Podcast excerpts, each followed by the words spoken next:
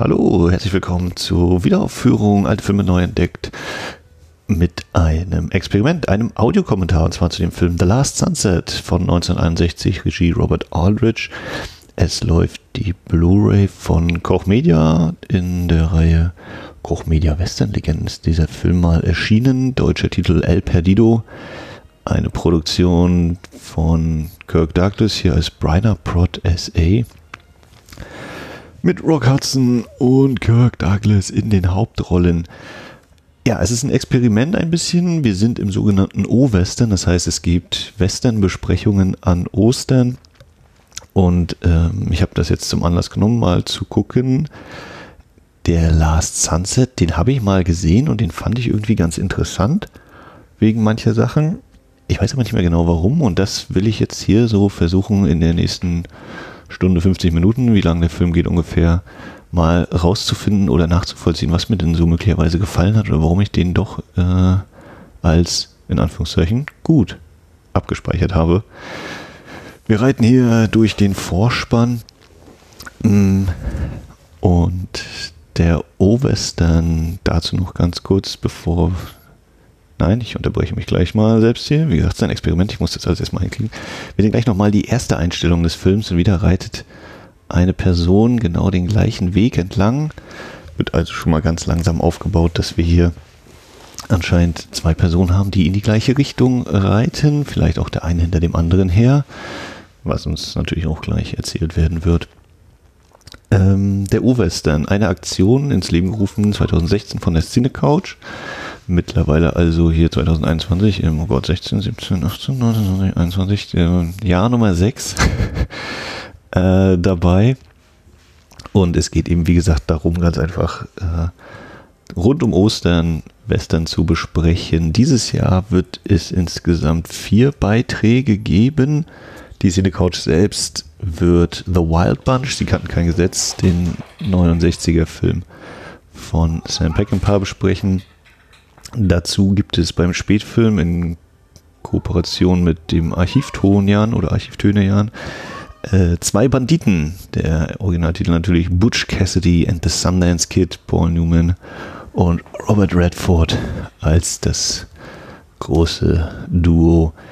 Kurz zurück zum Film. Wir sehen jetzt hier einen Hahnenkampf oder einen angedeuteten Hahnenkampf, würde ich tatsächlich ausnahmsweise sagen. Und zum ersten Mal eine Großaufnahme vom lachenden Kirk Douglas. Wir haben also zum ersten Mal äh, eine Auseinandersetzung kurz hier angedeutet zwischen zwei Hähnen. Kann man vielleicht schon gut als Symbol sehen. Und jetzt haben wir auch statt eines Lächelns den ernsten Blick in die Ferne vom großen Rock Hudson, der uns hier sozusagen vielleicht als der zweite Hahn präsentiert wird. Noch immer laufen die Vorspanntitel und es wird immer noch entlang großer Landschaften geritten und ganz groß thront nun hier Robert Aldrich, directed by, auf. Und es wird ein bisschen ruhiger nach diesem Aufritt. Denn nun kommt Rock Hudson in das Dorf, wo der Hahnkampf stattfindet und versucht hier nun erste Informationen zu sammeln. Wir kriegen jetzt also beigebracht, dass er derjenige ist, der auf den Spur ist von Kirk Douglas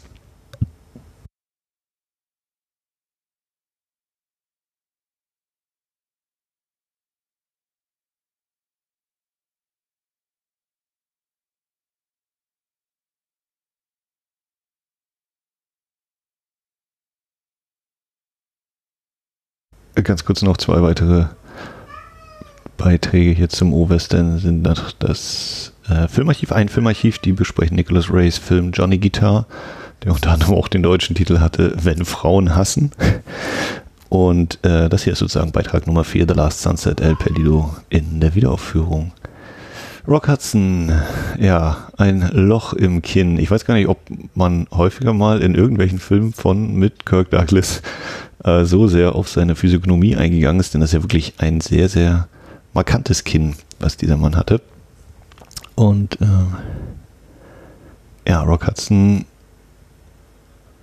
ist hier, wie wir dann sozusagen jetzt eben durch diese Dialoge erfahren, in Mexiko. Wir sind also south of the border.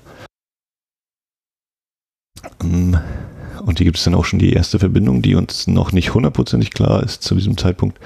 Im Mittelgrund sehen wir hier, oder beziehungsweise jetzt rechts am Bildrand, einen Mann, der sich dann als äh, Mitarbeiter von Breckenridge herausstellen wird, der also sozusagen hier ein bisschen gelauscht hat.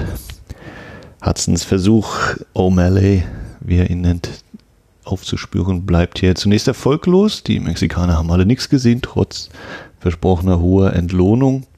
Wir hingegen haben schon mal erfahren, dass ja, man eigentlich gar nicht noch besser als Bösewicht markiert werden kann. Denn komplett schwarze Kleidung soll er tragen, dieser O'Malley.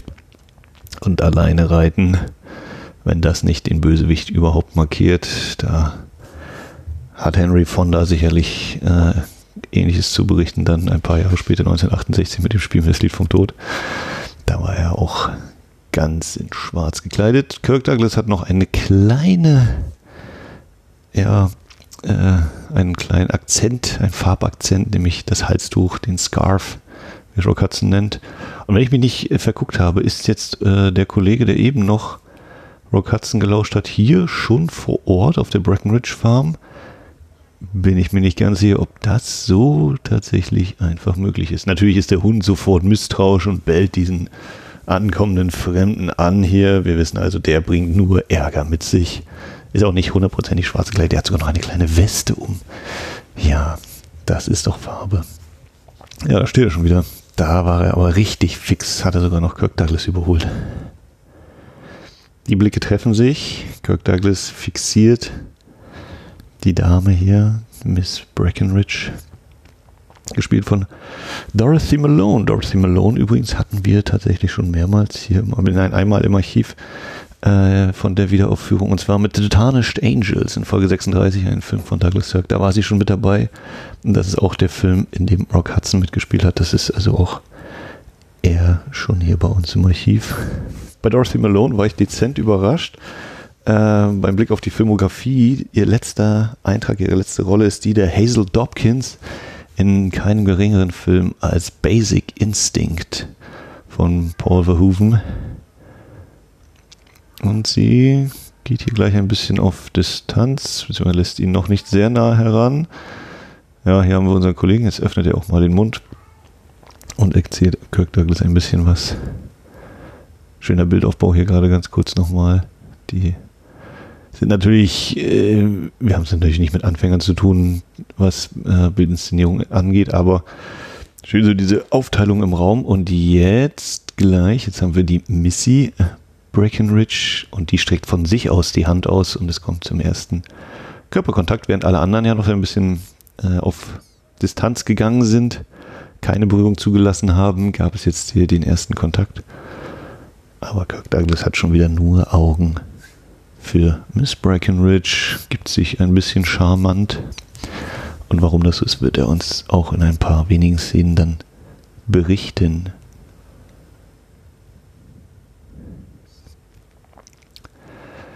So, nun ist Rock Hudson da angekommen, wo über Kirk Douglas noch die Einblendung directed by Robert Aldrich kam.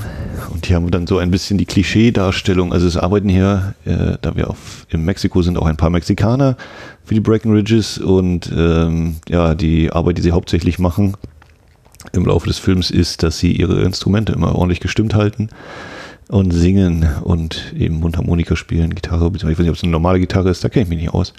Das ist ein besonderes Modell. Kirk Douglas hat Zeit gefunden, seine Weste abzulegen und, wie ich finde, äh, hat sich jetzt farblich sehr gut angepasst, nämlich jetzt dieses gelbe Halstuch, äh, was gleich im Folgenden aus meiner Sicht die Farbdramaturgie so ein bisschen aufgreift. Aber das dauert noch einen kleinen Moment. Dann fängt jetzt hier noch so ein bisschen an, tolle Geschichten zu erzählen.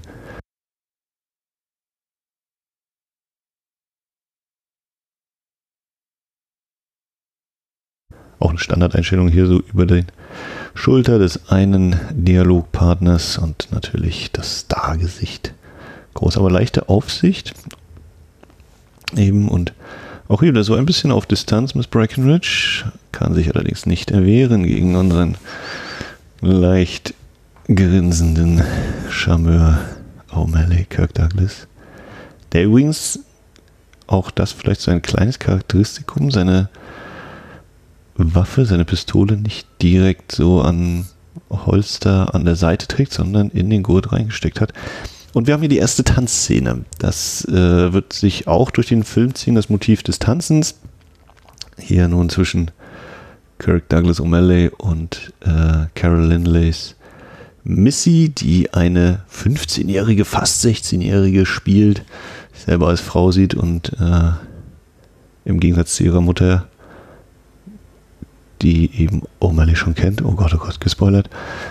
Äh, und hier erstmal Kirk Douglas zeigt, dass die Frauen hier auch mal ein bisschen zutreten können. Ähm,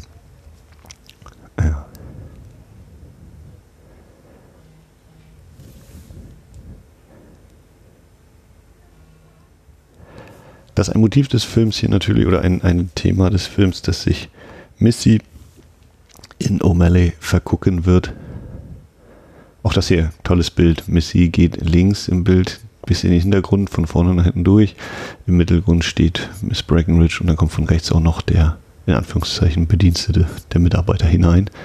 Ins Bild war jetzt so ein kurzer Moment und er ist schneller vorbei, als der, unser Phantom-Mitarbeiter auch wieder weg war aus der Szene. Ähm, und nun kommt hier das Gelb. Vielleicht korrespondiert das auch ein bisschen mit dem Blau. Ich bin mir auch nicht ganz sicher, ob das Master hier das allerbeste ist. Also in diesen Momenten hier jetzt gerade ist es sehr schön scharf, sehr schönes Bild. Es kommen nachher immer mal wieder Szenen, die ein bisschen ja, wie weicher, vielleicht auch ein bisschen weniger scharf wirken.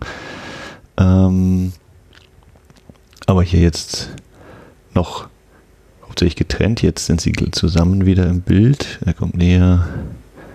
Der Mann in Schwarz, die Frau mit dem weißen Oberteil. Farblich völlig voneinander entfernt und nun die ganze Breite des Bildes ausnutzend.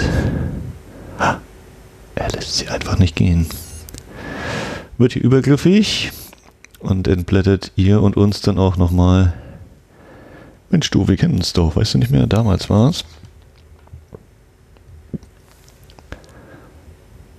Das alles in einer Einstellung.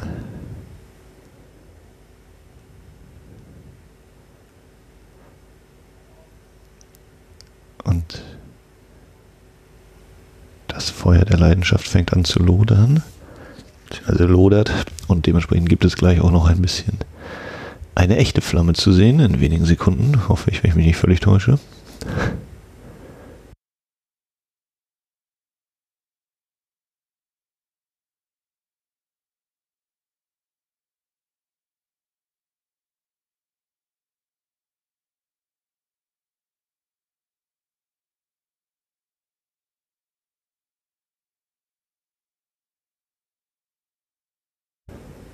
Ja, es dauert noch ein paar Sekunden mehr. Aber ich meine, hier kommt jetzt gleich nochmal überdeutlich so als Symbol. Vielleicht bilde ich mir das natürlich auch nur ein, aber ich glaube, das gehört dazu, dieses tatsächliche Feuer. Denn auch das Feuer, so habe ich das in Erinnerung, wird noch ein paar Mal auftauchen und sich hier durch diesen Film ziehen. Kirk Douglas natürlich wieder nur am Grinsen, ist doch alles toll. Aber wir erfahren hier, dass das nicht wirklich alles so toll ist.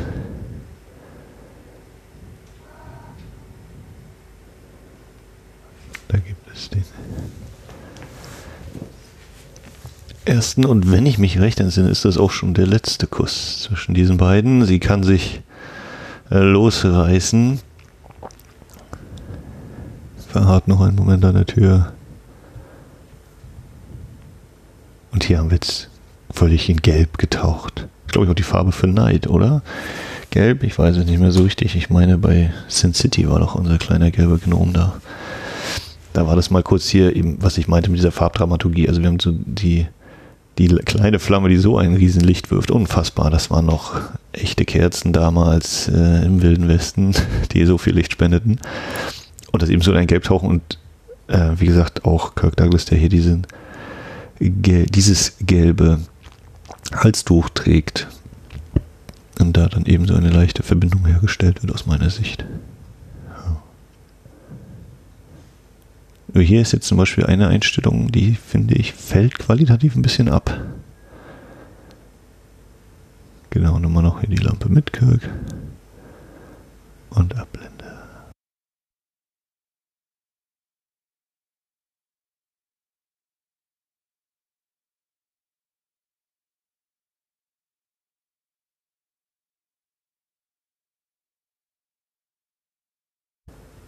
Ja, Rock Hudson ist nun schon eine ganze Zeit unterwegs, wird uns natürlich dargestellt durch einen stoppeligen Drei-Tage-Bart.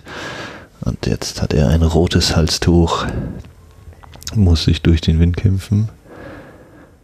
Kirk Douglas, intradiegetische Musik, das Thema, äh, das, das Titellied, meine ich, wird er immer mal wieder pfeifen. Auch ohnehin haben wir ja sehr viel äh, Musik in diesem Film. Wie gesagt, die mexikanische das mexikanische Trio hatten wir jetzt hier schon einmal spielen gehört. Kirk Douglas, der immer mal wieder diese Melodie pfeift.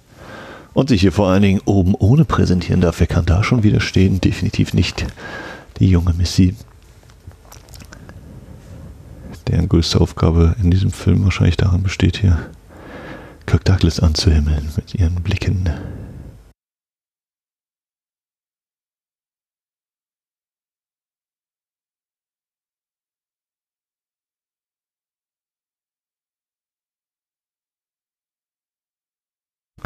Und es ist immer noch nicht Rock Hudson, der eintrifft.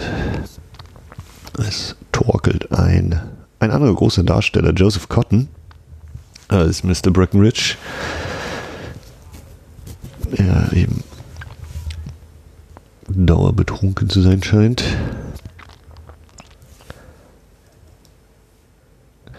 Joseph Cotton haben wir tatsächlich schon drei Filme hier bei uns bei der Wiederaufführung. Wir hatten in Folge 54 The Magnificent Amazons von Orson Welles, mit dem Cotton mehrfach zusammengearbeitet hat, ja auch unter anderem bei Citizen Kane. Haben vor allem in Folge 66 The Third Man, Holly Martins war da, der Schriftsteller auf der Suche nach seinem alten Freund. Ach, wer hat ihn nur gespielt? Ja, Orson Welles. Und er war auch bei Tora, Tora, Tora dabei. Den hatten wir in Folge 164. Da kann also der ein oder andere, wer denn mal Lust hat, vielleicht noch was finden. Ja.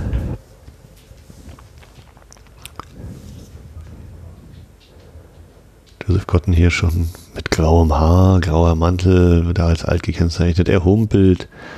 Äh, vielleicht ein bisschen überbetont, aber auch das wird natürlich noch eine Rolle spielen.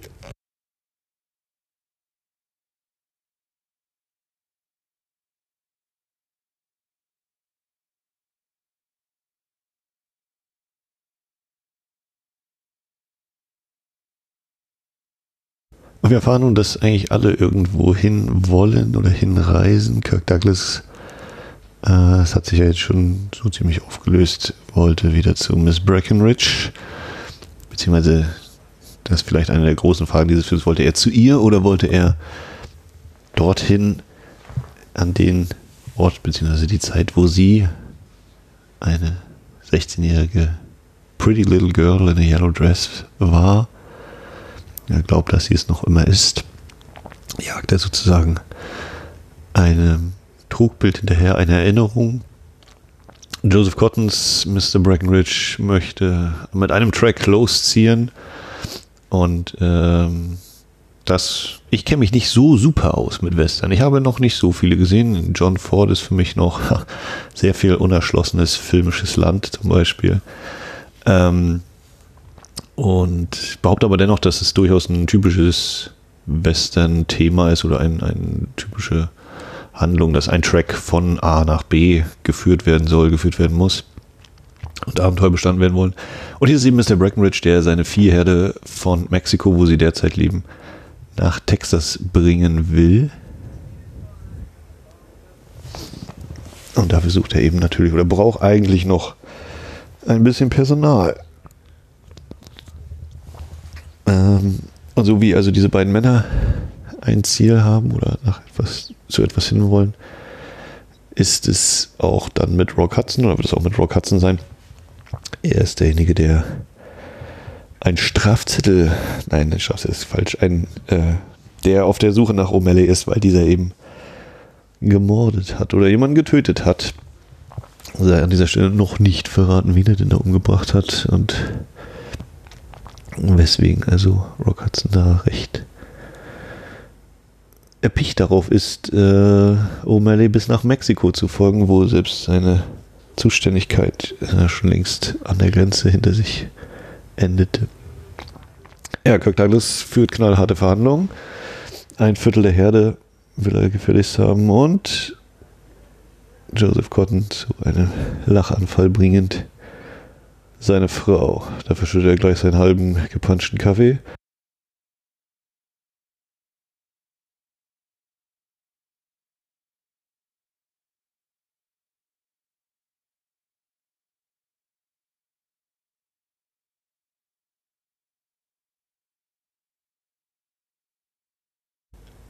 Ja, und los geht der Track, auf dem noch so ein paar Leute eingesammelt werden.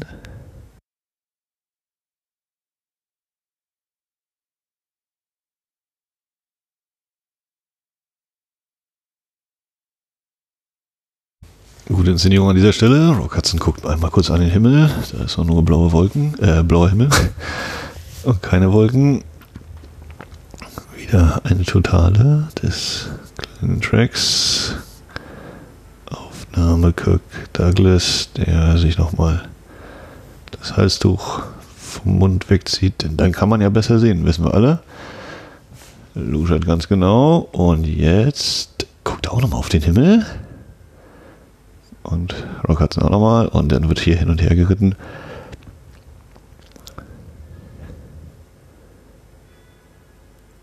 Wir ahnen, äh, die Musik sagt uns das auch nochmal, es wird spannend. Andererseits wissen wir als geneigte Zuschauer natürlich auch, naja, wenn der Film eine Stunde 50 geht, dann wird doch jetzt noch nicht schon einer von beiden sterben oder was. Aber es wird eben sehr klar schon mal etabliert, auch ohne dass die beiden schon groß miteinander gesprochen hätten, sich jetzt erstmals gegenüberstehen. Das Lächeln ist zunächst verschwunden aus Kirk Douglas Gesicht.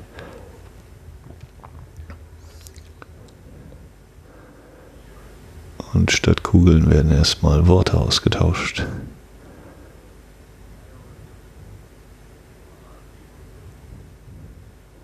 Rock Hudson, wie gesagt, hatten wir schon bei The Tarnished Angels, hat ohnehin mehrmals mit Douglas Sirk zusammengearbeitet und äh, eher so Melodramen, oder nach meinem Eindruck eher Melodramen, da ist das Lachen wieder von Kirk Douglas.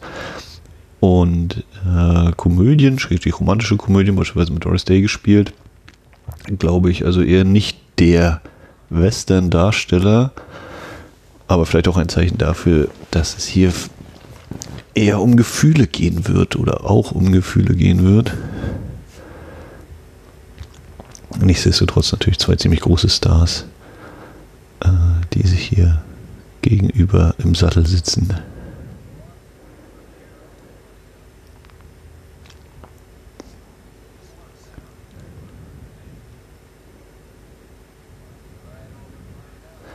Wie gesagt, Kirk Douglas hat hier auch mitproduziert, beziehungsweise seine, seine Firma hat das äh, produziert, diesen Film.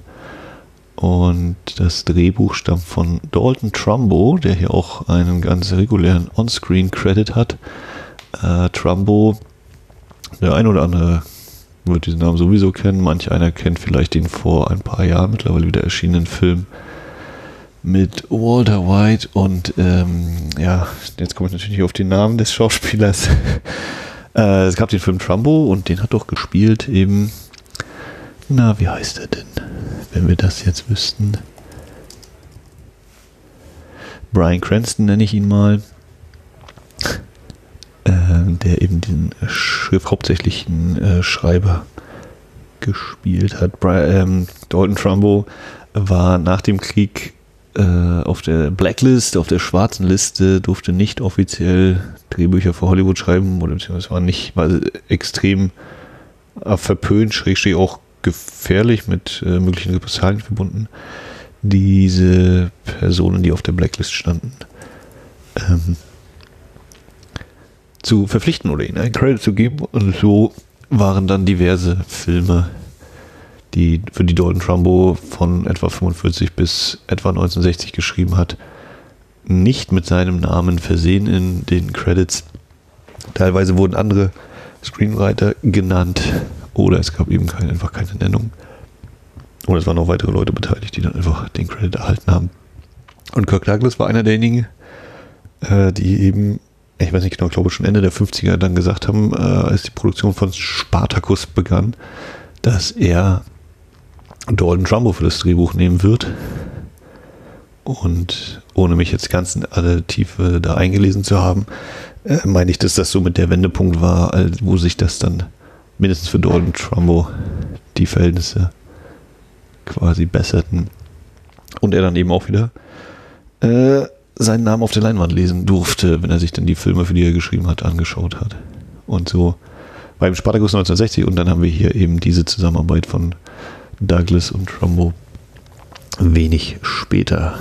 Ja, die Flamme der Leidenschaft ist jetzt ganz klein hier.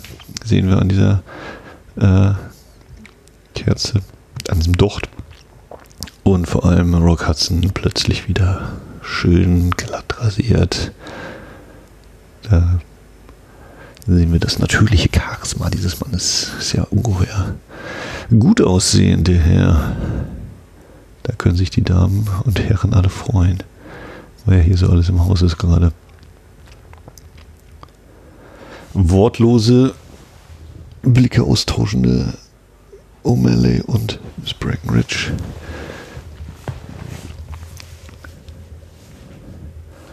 Was uns also neben dem Dialog, der hier abläuft, äh, wieder mal so ein Kinofilm. Ne? Man, wenn man ihn wegguckt, dann verpasst man das einfach. Hier wird mit Bildern erzählt, das ist in diesem Falle ausnahmsweise mal Show, Don't Tell, wobei nachher auch noch ein bisschen was getellt wird. Und nun haben wir hier schon die Dreieckssituation noch als gerade Linie dargestellt, von vorne rechts bis nach hinten links im Bild. Sie positioniert Kirk Douglas, Dorothy Malone und eben Rock Hudson. Ja, auch schöne Bildanordnung von Dorothy Malone und Rock Hudson, der jetzt nochmal kurz aus dem Bild rausgeht. Und so ganz langsam werden hier immer so die Grenzen abgesetzt. Und jetzt auch in, diesem, in dieser Einstellung plötzlich haben wir die offene Flamme vom Herd kurz gehabt. Thema Flamme der Leidenschaft. Ich meine, das ist kein Zufall, dass die nun ausgerechnet da im Bild war. Jetzt gibt es noch ein bisschen den Staring Contest. Wer kann länger blicken? Hm. Ist wieder. Die kleine Herdflamme.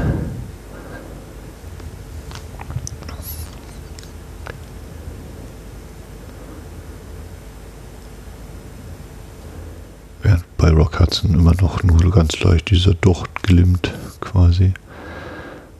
Denn auch jetzt in dieser Einstellung, dieser Zweieraufnahme hätte es ja sein können, dass wir die Herdflamme nochmal sehen, aber nein, die ist jetzt weg. Deswegen behaupte ich, die verbindet eben, ist ein Symbol für die Leidenschaft und nicht einfach nur so eine kleine Kochflamme, sondern eben auch ein Bild für Kirk Douglas, der jetzt mal richtig böse wird. Sehr schönes Arbeiten hier mit dem Überlagern. Das Knurren des Hundes mit dem Blick und dem mal kurz geöffneten Mund von Douglas, der jetzt zupackt. Unschuldigen.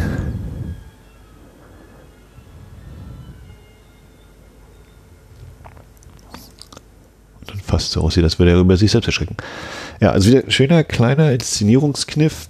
Vielleicht nichts super Großartiges oder sonst was, aber das sind so, finde ich, und das sind für mich solche kleinen Details, die so also für mich Filme ausmachen, immer wieder mal. Ähm,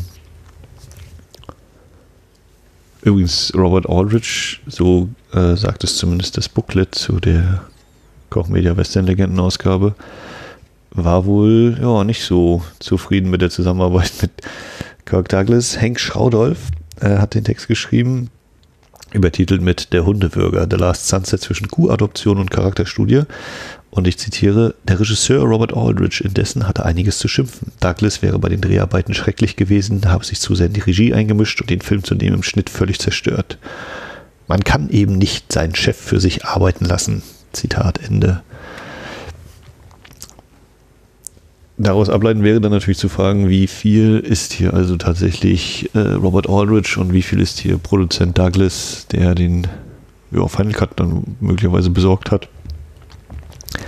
Muss ich natürlich andererseits auch völlig offen gestehen, ich kann es überhaupt nicht beurteilen, da ich nicht viel von Robert Aldrich gesehen habe und auch von Kirk Douglas, wie ich festgestellt habe, erstaunlich wenig.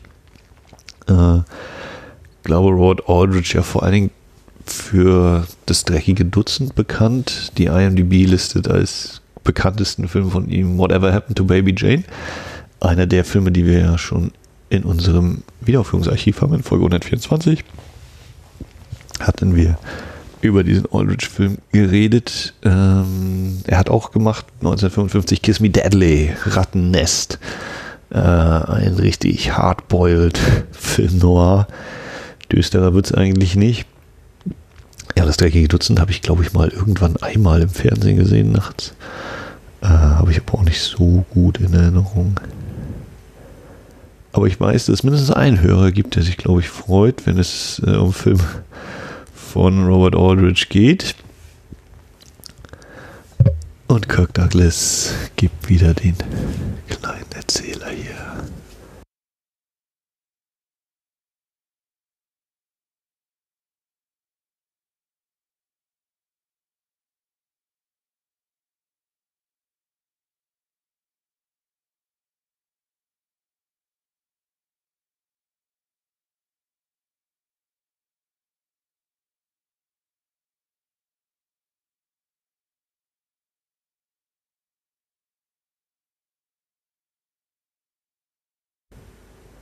Klar erkennbar hier als Studio. Man sieht hinten die äh, der Vorhänge ist natürlich kurz die Leinwände, die aufgespannten. Ähm, wer hier also authentisches Vor-Ort-Drehen erwartet hat, wird ein bisschen enttäuscht. Ich kann dieser Studioatmosphäre ein bisschen was abgewinnen. Reißt mich auch nicht so unbedingt raus aus dem Film. Und ein zweites Mal marschiert Missy ab, diesmal ein bisschen trotziger.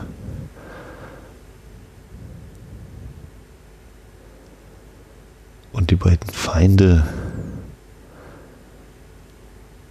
kommen sich näher.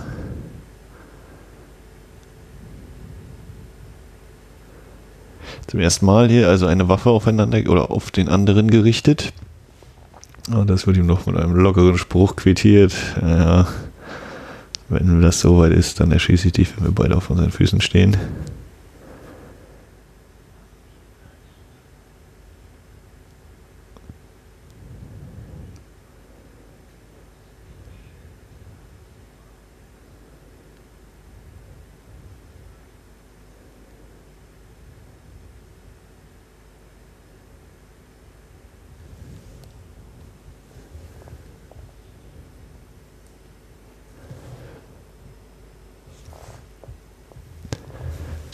Und da gibt es dann auch mal die Infos, was eigentlich los ist.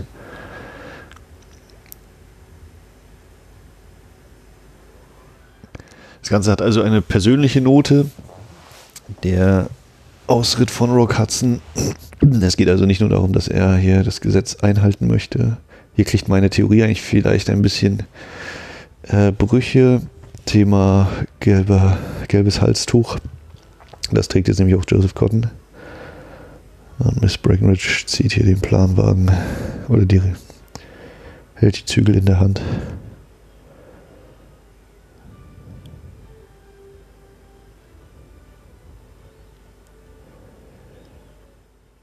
Äh, genau, Rock Hudsons äh, persönlicher Feldzug, abgesehen davon, dass er eben quasi äh, mit Steckbrief nach O'Malley sucht und ihn zur Rechenschaft bringen will, geht es natürlich auch darum, ein persönliche Beziehung oder Rache zu dem Fall eine persönliche Beziehung und wieder intradiegetische Musik, das Titellied, halt wieder angespielt. Mhm. O'Malley, also der damals davon geritten ist, äh, von der nun Mrs. Breckenridge und da vielleicht eine Beziehung kaputt gemacht hat, sich selbst in dem Fall und aber auch dann wiederum eben zu ihr zurückkehrt, nachdem er ebenfalls eine Beziehung tödlich zerstört hat. Nämlich die von der Schwester von Stribling von Rock Hudson. Rock Hudson, ein sehr fürsorglicher Mann. Das wird uns jetzt hier gezeigt. Auf der grünen Wiese haben wir hier noch schöne Naturaufnahmen. Der jetzt also der kleinen Missy zeigt, möchtest du nicht auch ein Kind haben und was wäre schöner als ein kleines Kalb.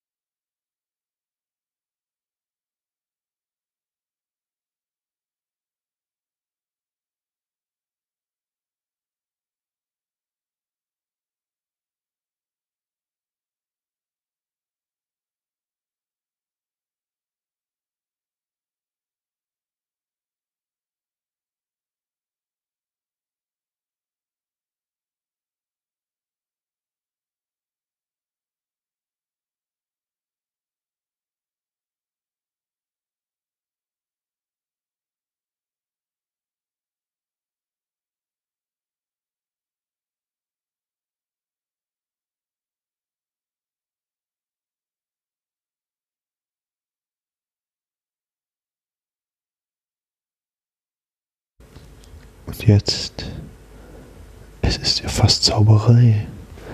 Das Kalb folgt ihr.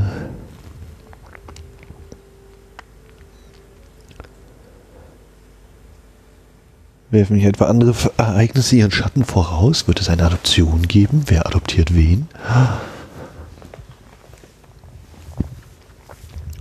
Ja, als ich den Film das erste Mal gesehen habe, war das, glaube ich, auch so ein Element, dass ich nicht genau vorhersagen konnte, ja, wie wird es denn nun ausgehen? Wird der, ist der Böse wirklich so böse oder wird er ein ja, halbwegs Happy End erleben können?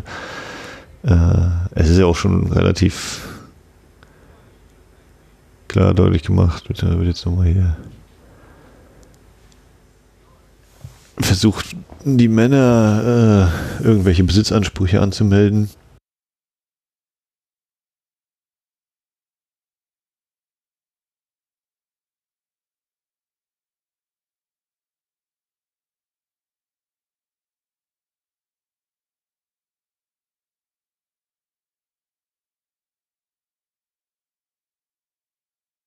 Ja, dass ich beim ersten Mal nicht wusste, wie das hier ausgehen wird, wer wem und nicht mit wem und ohne wen, wie sich das hier so entwickeln würde.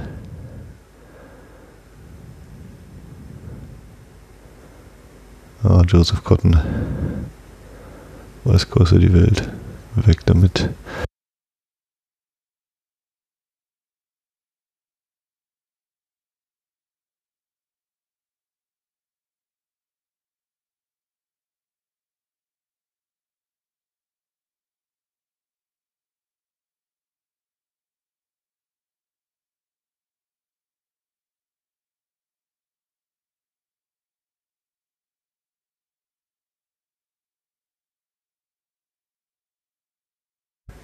Der Film aus meiner Sicht überwiegend, ähm, würde ich das mal so als routiniert inszeniert beschreiben. Director of Photography war Ernest Laszlo, hat unter anderem auch Urteil von Nürnberg in Szene gesetzt, ähm, aber auch ein paar Mal mit eben Robert Aldrich zusammengearbeitet. Äh, zum Beispiel bei Veracruz 1954 mit Gary Cooper und Burt Lancaster. Oder auch mit Billy Wilder Filme gedreht. Ich habe beim Überfliegen seiner Filmografie von Ernest Laszlo noch festgestellt, DOA, Dead on Arrival von 49, den hat er auch bebildert. Da waren auch ein paar kleine schöne äh, Bilderchen dabei. Und hier, wie gesagt, finde ich äh, überwiegend so in Anführungszeichen standardmäßig inszeniert, aber ab und zu gibt es dann auch mal so, da lässt er mal einblicken. Kann ich natürlich nicht hundertprozentig beurteilen, ob das nun an Laszlo liegt oder an Aldrich oder, oder, oder.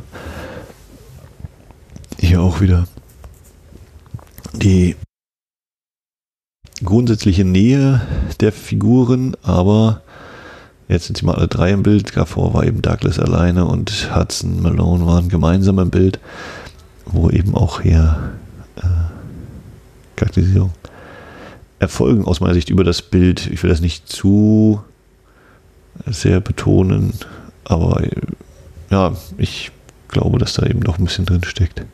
Auch wieder eine relativ lange Einstellung jetzt gerade. Hudson ging ein bisschen hin und her. Und der Hund darf auch noch ein bisschen mehr Screentime bekommen. Wie gesagt, Douglas ist wirklich fast dauergrinsend in diesem Film unterwegs, echt faszinierend. Und wenn dann mal das Grinsen nicht da ist, dann fällt es umso mehr auf, ja. Könnte man auch sagen, es ist schon wieder der Hund in der Nähe und schon wieder guckt er so grimmig. Vielleicht auch das eine Wiederholung.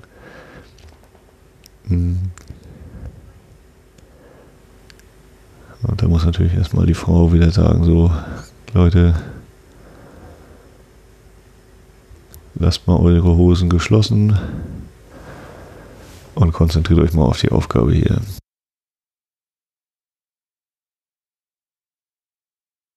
Und so einigen sie sich darauf, na, dann reiten wir einfach doch mal ihrem Mann hinterher. Und na sowas. Mexikaner, die Musik spielen.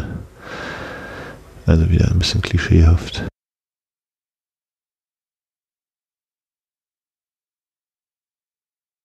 Und auch Joseph Cotton äh, der Vergangenheit verhaftet. General Jackson, dem konföderierten General.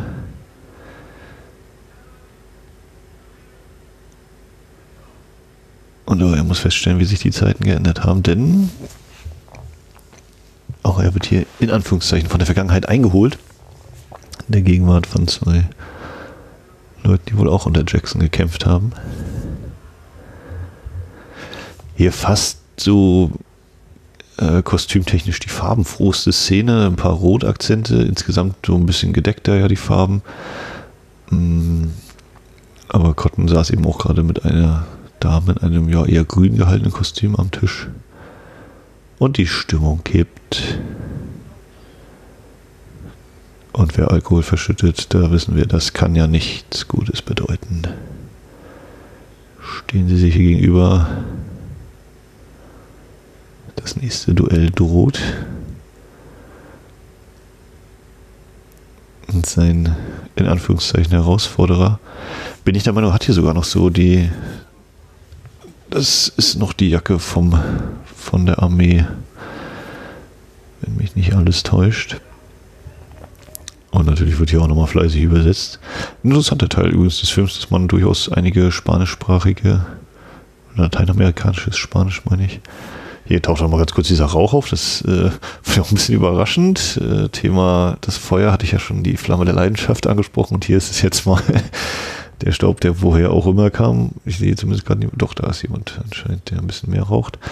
Ähm, aber der Qualm, der hier sozusagen auch die Hitze verdeutlicht, die sich zuspitzende Situation und kommen hier vielleicht unsere Anti-Helden, um die Szene zu retten, denn es geht darum, Joseph Cotton soll hier im buchstäblichen Sinne mal die Hosen runterlassen. Und wir merken schnell, er möchte weder das eine noch das andere tun, weder sich mit der Pistole duellieren noch die Hosen runterlassen. Es scheint also auch so zu sein, dass er hier nur ein Spiel spielt. Vielleicht auch einem Bild der Vergangenheit nachhängt, was ihn dann natürlich klar in Verbindung setzen würde mit äh, O'Malley, dem es ja ähnlich geht, der, der äh, Erinnerung an Dorothy Malones jüngerem Ich hinterherhängt. Ich mag diese Kameraeinstellung äh, vom Profil von Hudson und Douglas. Und Hudson eben so nah zu sein scheint. Douglas dann da. Sie sind kurzzeitig hier verbündet oder versuchen gemeinsam diese Situation zu schlichten. Es gibt wieder ein bisschen Gewalt hat, äh, von, Hudson, von Kirk Douglas. Erst nach, hatte er den Hund gewürgt, nun gibt es eine schallende Ohrfeige. Und sie versuchen, haben sie die Situation gelöst? Die Spannung hat sie noch nicht ganz gelöst. Ich frage mich, ob das ein bisschen Gefängnis sein soll. Und sie ziehen so ziemlich zeitgleich die Freund, Feinde. Das Ende für Breckenridge und wer auch nur einen Hauch eines Zweifels hatte, ob er nicht vielleicht nur angeschossen ist und in sich zusammengesagt ist, der bekommt wieder ein wunderschönes, also verhältnismäßig schönes Bild geliefert. Es wird nicht nochmal ausgesprochen an dieser Stelle, sondern eben ganz klar das einfach nur visualisiert. Und Miss Breckenridge nähert sich nun outfit-technisch auch mal an O'Malley an. Hat hier schwarze, wahrscheinlich natürlich eher Trauerkleidung als Bösewichtkleidung, aber nichtsdestotrotz ist das eben auch eine leise Verbindung in diesem Moment, die da hergestellt wird. Aber niemand lässt sich hier so leicht belügen. Missy, das aufgeweckte junge Mädchen, die Teenagerin. Und wir kriegen noch posthum die Ehrung für Mr. Breckenridge, der doch ein Gentleman war. Oder vielleicht auch zu sehr Gentleman war, als dass er eine Waffe hätte ziehen können. Ja, irgendwie diese Landschaftsaufnahmen wieder, die sehen auch wieder ein bisschen unschärfer aus. Ja, auch diese Einstellung noch. Ich sehe nicht, ob das noch diese Übergänge sind. Jetzt haben wir wieder knackig scharfes Bild. Und was könnte man machen, wenn es Abend ist und Mexikaner anfangen, ihre Instrumente in die Hand zu nehmen? Wie wäre es mit ein bisschen Musik? Doch hier haben wir ein paar schöne Blickachsen. Die Männer gucken Miss Breckenridge konkret hinterher. Und Missy wäre froh, wenn auch sie ein bisschen von dieser Aufmerksamkeit bekommen würde.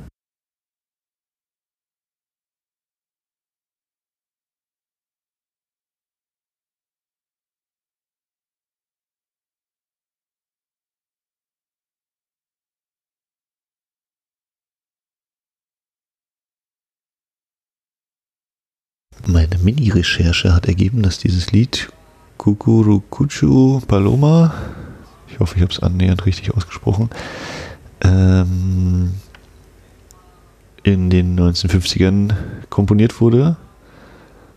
Und es daher unmöglich ist, dass Rock Hudson das, ja, Mensch, Kirk Douglas das äh, zu der Zeit, in der der Film hier vor Maß, na, vorgeblich spielt, schon gekannt haben könnte, geschweige denn unsere drei Mexikaner hier.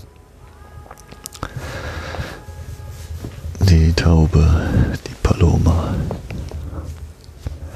Ja, kann ich auch nicht so richtig einordnen. Ich glaube, sonst sind Western nicht unbedingt so musikal. Also, dass man irgendwie so hier am Lagerfeuer oder so vielleicht so ein bisschen mal die Gitarre in die Hand nimmt, das mag schon sein.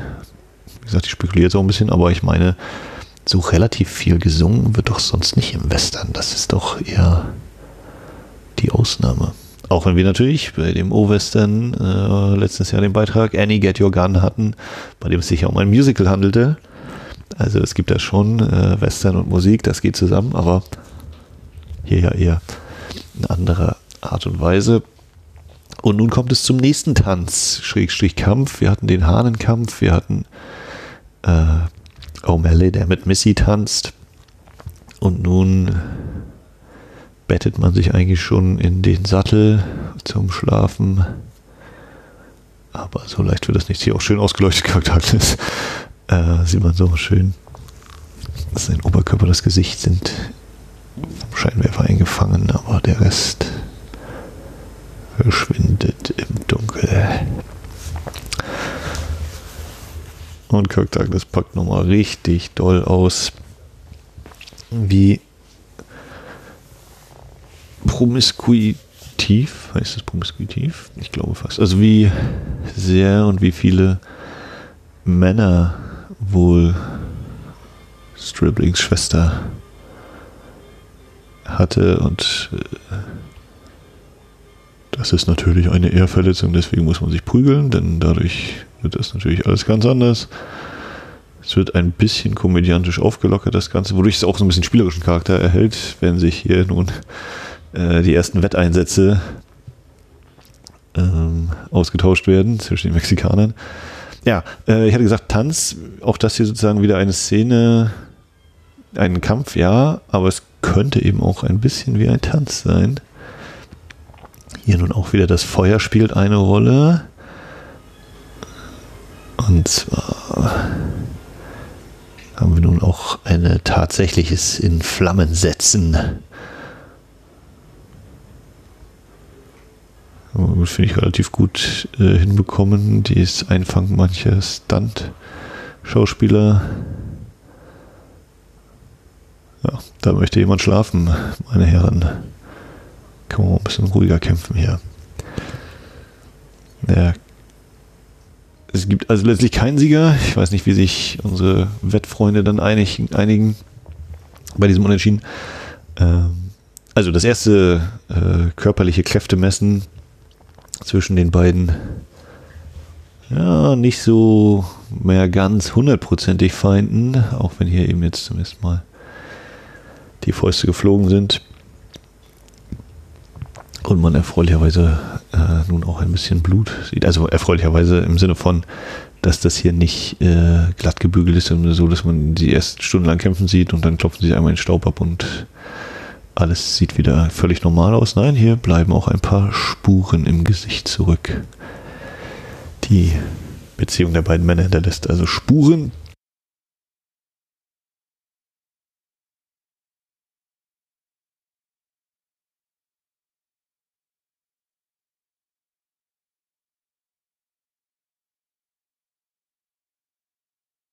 Kaum, dass er sich einmal geprügelt hat, könnte auch sagen, er hat von Kraft geträumt, unser Stribbling, aber hat natürlich gemerkt, auch er findet Gefallen an Miss Breckenridge. Erzähl dir was von Polarstern, vom Deutschen, nee, doch, Polarstern. Ähm, und auch das ein Punkt, die Sterne oder eine Erzählung, dass, dass jemand Frau Breckenridge abends was erzählt von Sternen, was so ein bisschen vorgeschoben ist oder eben eine Erzählung ist, das wird später auch nochmal äh, vorkommen im Film. Also auch da eine quasi Verbindung, dass beide Männer sich vielleicht gar nicht so unähnlich sind im Werben um die Frau.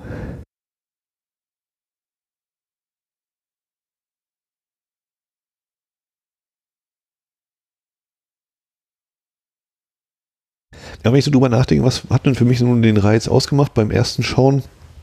ist wahrscheinlich zum einen so, dass ich dachte, oh, hier Rock Hudson, Kirk Douglas, wow, riesengroße Schauspieler. Und was ist das nun für ein äh, Duell hier zwischen den beiden, was hier läuft? Mm, und eben zu gucken, ja, wie, also für mich so als männlicher Zuschauer vielleicht eher dann dieser Reiz, na, äh, die Witwe, wie wird sie sich entscheiden? Wird sie sich für einen der beiden entscheiden? Wird es völlig, äh, wird es für keinen der beiden eine Liaison mit ihr geben? Hm, dass sozusagen auf der Beziehungsebene eine gewisse Spannung entsteht. Dann natürlich die ständige Frage, okay, wenn sie ankommen von auf, auf der Reise nach Texas, äh, gibt es dann das Duell? Hier Jack Elam, zumindest diese Nase, vor allem auch diese Augen sind ja quasi unvergesslich. Ähm, mein erster Kontakt natürlich damals, spielen wir das Lied vom Tod. Äh, dieses Gesicht vergisst man nicht, glaube ich. Und seitdem auch in ein paar anderen Western mal so in eine Nebenrolle gesehen. Hier darf auch mal ein paar Sätze sagen. Die Damen sind für den Haushalt zuständig. Das ist ganz schön, ist ganz schön viel weiße Wäsche. Dabei können natürlich Unterwäsche sein, aber sonst wird der hier eigentlich nicht unbedingt weiß getragen. Auch hier wird so ganz ordentlich die Anordnung. Die Kamera fängt natürlich alle Leute ein, die hier sind, keine versteckt. Kirk Douglas ist so lässig, der trinkt einfach weiter. Auch hier wieder so eine leichte Untersicht. Ja, ich wirkt noch ein bisschen größer. Und die zwielichtigen drei Herren hier, die haben nicht mehr ganz so frische Kleidung, deswegen wissen wir, na, die sind uns ja nicht so geheuer. Dazu kommen noch die ein, zwei Dialoge, die sie vorher gesagt haben. Und Miss Breckenridge ist einfach unwiderstehlich für alle Männer. Da müssen wir gleich mal fragen, ob er ein Hörproblem hat, der gute Jules Burke Kid.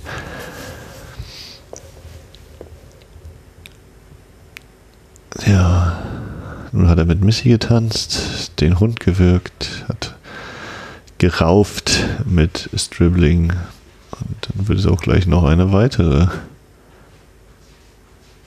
annähernd Tanzszene geben von O'Malley.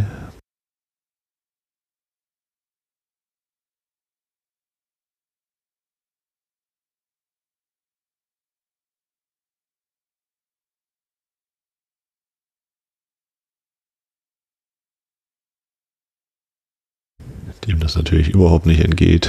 Ja, jetzt habe ich dem Jungen noch schon Bescheid gesagt. Das kann ja nicht sein.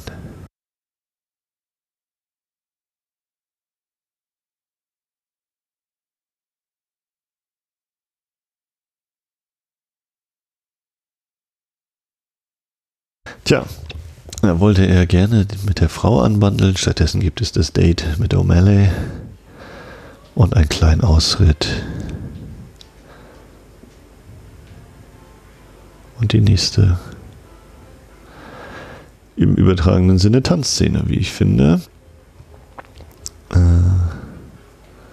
vielleicht durchaus bezeichnend oder vielleicht auch wenig überraschend, dass äh, Kirk Douglas, wenn er denn zu sehen ist, hier in nur einzeln im Bild ist und nicht auch die andere Person erkennt. Na gut, hier ist mal erkennbar, aber überwiegend so eben getrennt oder eben dann aus ein bisschen Entfernung gefilmt, da es sich wahrscheinlich natürlich um Stunt-Schauspieler handelt.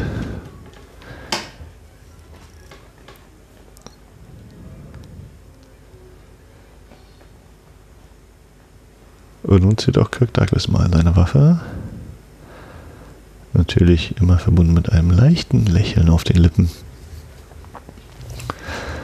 Genau, arbeite mal für dein Geld, Junge. Na, so weit kommt's noch.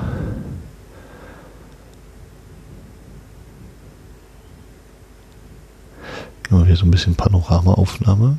Keine grüne Wiesen mehr. Es wird ein bisschen staubiger.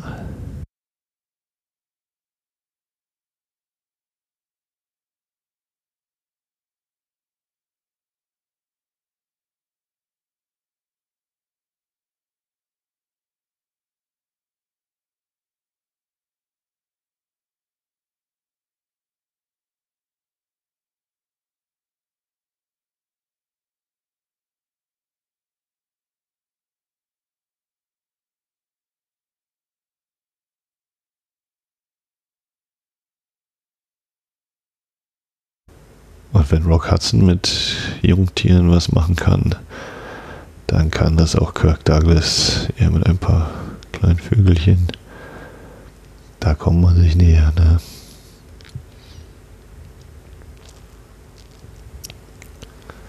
Schon wieder zieht er die Pistole. So schnell zum zweiten Mal hintereinander. Das würde er nicht mehr so häufig machen. Wie gesagt, so ein relativ kleine Handfeuerwaffe und eben hat nicht extra ein Holster, sondern wird direkt in den Patronengurt gesteckt.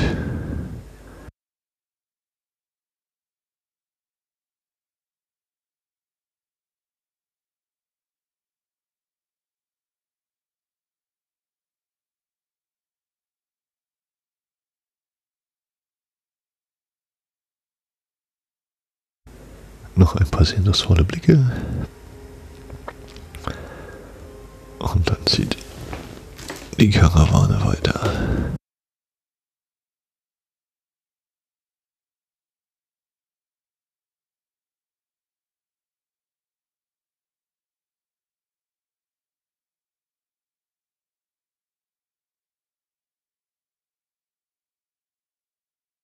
Ja. Wenn wir ganz kurz an Kurosawa denken, an die sieben Samurai, an die Banditen auf dem äh, Hügelkamm reiten und dann so im, im, Gegenlicht eben eingefangen werden und wie Silhouetten wirken. Hier nun also die Ureinwohner, die als die mit null Dialog ausgestattet sind, auch wieder komplett eben Klischee, wenig differenziert, einfach nur als ja, aggressiv wirkend äh, auf Angriff gebürstete Menschen ohne weitere Charakterisierung dargestellt eben, um dem ganzen Track hier noch mehr Gefahrenpotenzial zu bieten, filmischer Art und Weise.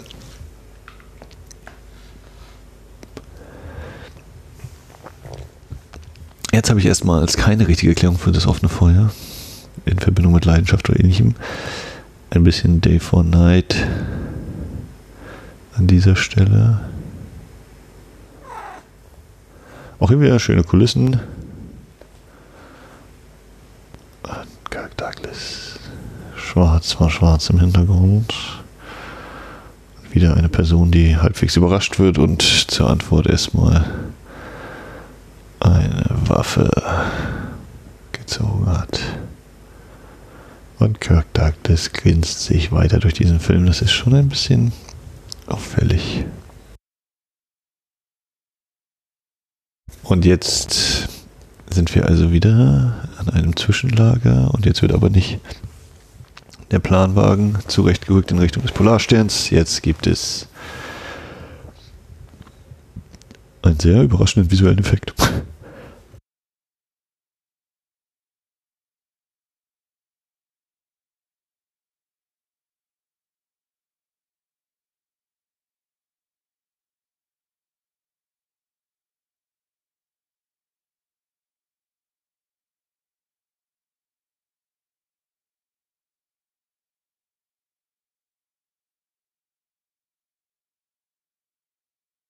Kirk Douglas ist froh, dass ihn diese Erzählung über einen zu Boden gefallenen Stern ein Lächeln in das Gesicht der Frau gezaubert hat.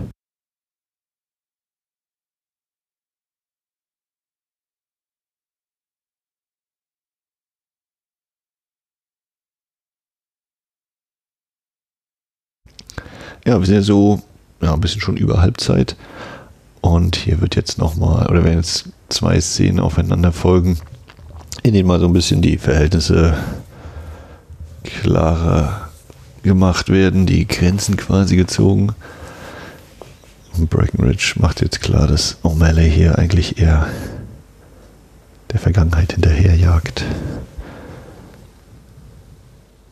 Die vielleicht aber eben in Form der Tochter auch eine Art Gegenwart sein könnte.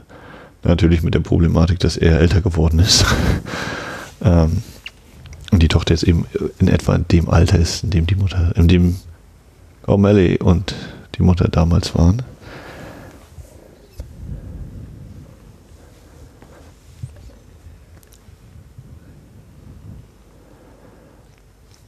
Aber schon ziemlich von ihr durchaus deutlich gemacht wird, dass mit uns beiden, nee, nee, kannst du knicken. Er jedoch hier noch nicht gänzlich aufgeben will. Vielleicht auch nicht aufgeben kann, dass er das eben so tief in sich eingebrannt hat, wo man natürlich auch fragen könnte, wieso er dann so lange gebraucht hat, mal wiederzukommen. Äh,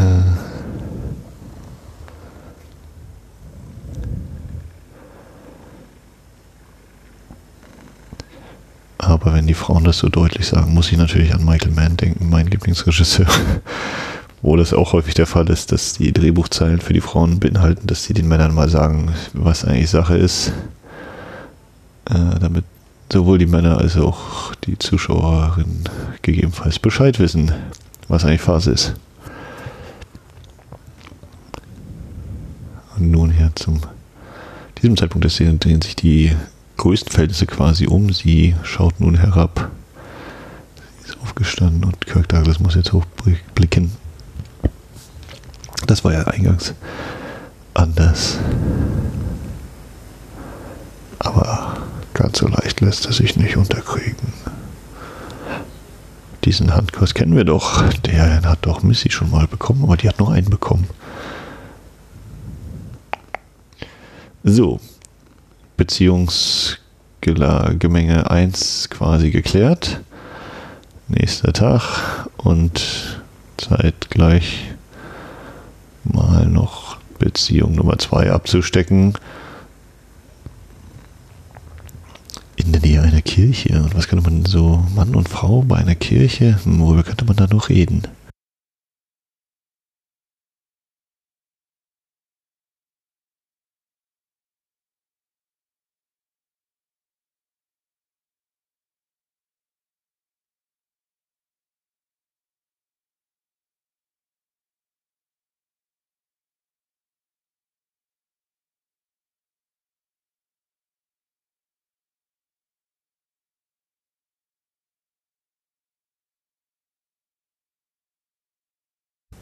Bisschen überraschend. Da guckt nicht nur Miss Breckenridge äh, ein bisschen verwirrt überrascht. Auch ich äh, hätte nicht damit gerechnet, dass Rock Hudson hier jetzt erstmal eröffnet, dass er sie heiraten wird und äh, dass das natürlich völlig feststeht. Da gibt es überhaupt nichts dran zu rütteln. Der Track wird abgeliefert, sie ist Witwe und da steht er natürlich gerne bereit für die Witwe um sie zu trösten.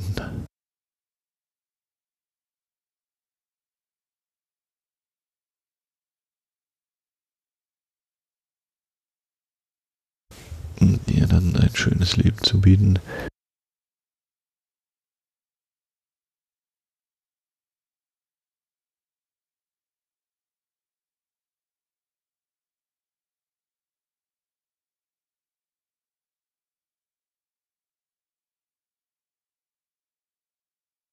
Ich meine, das war auch bei Was der Himmel erlaubt ähnlich. Also die, diese Rolle von Rock Hudson, der damit eine Witwe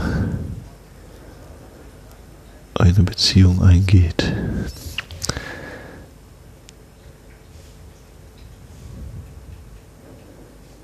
Ja, und so haben wir mit zwei Szenen quasi kurz nach Hälfte des Films einmal quasi abgesteckt bekommen, wie sich so die Männer hier diese Sachen vorstellen. Der eine hat eine relativ klare Zurückweisung bekommen, der andere eine, oh, kann ich da als Frau nicht auch ein Veto einlegen und selbst mal entscheiden?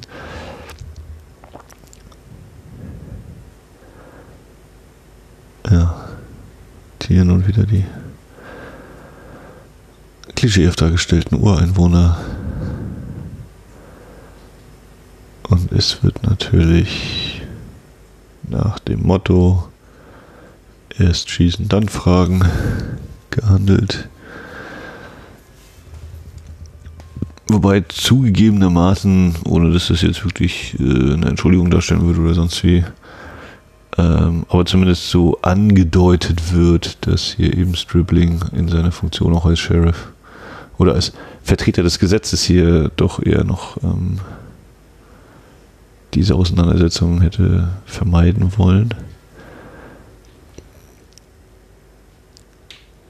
Andererseits wird auch er natürlich, das so ja der Unterton, durchaus froh sein, wenn hier eben kein weiterer Konflikt passieren sollte.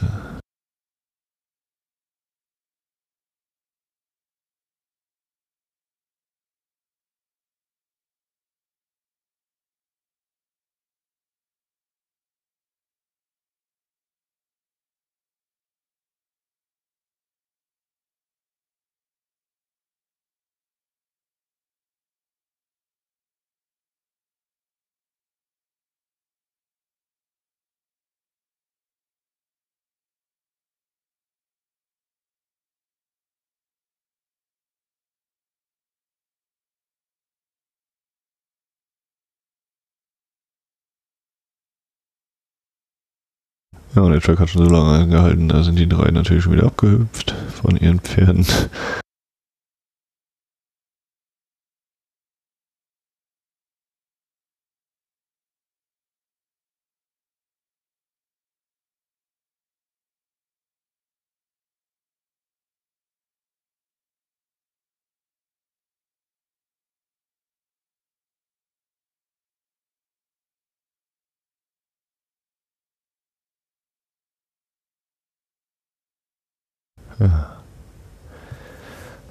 Wird sich umgeschaut, ob die Verhandlungen denn vielleicht etwas bringen, die Stribling anstrebt. Im Gegensatz eben zu O'Malley, der, wie gesagt, erst schießt und später Fragen stellt. Erstaunlich viele Gewehre hier mittlerweile, die offen getragen werden. Außer von den drei Helfershelfern, die sind völlig entspannt. Doch, da hat auch einer ein Gewehr in der Hand. Unfassbar. Ein seltener Moment, die mexikanischen Kollegen ohne Musikinstrumente in den Händen. Und da am Horizont ist da jemand langgelaufen. Da hat sich doch was bewegt. Und noch mehr Waffen werden gezogen.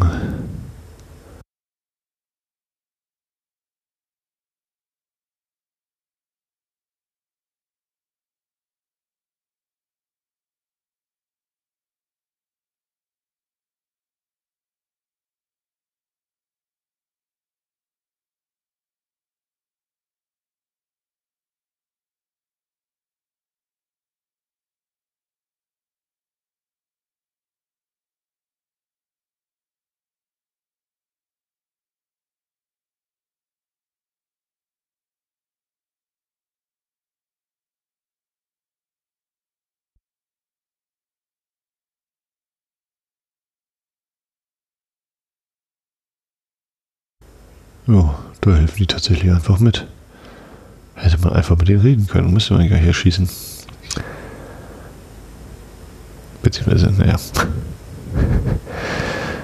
Ich natürlich auch nicht so ganz. Aber mit Verhandlungen konnte ich hier so ein bisschen. Äh,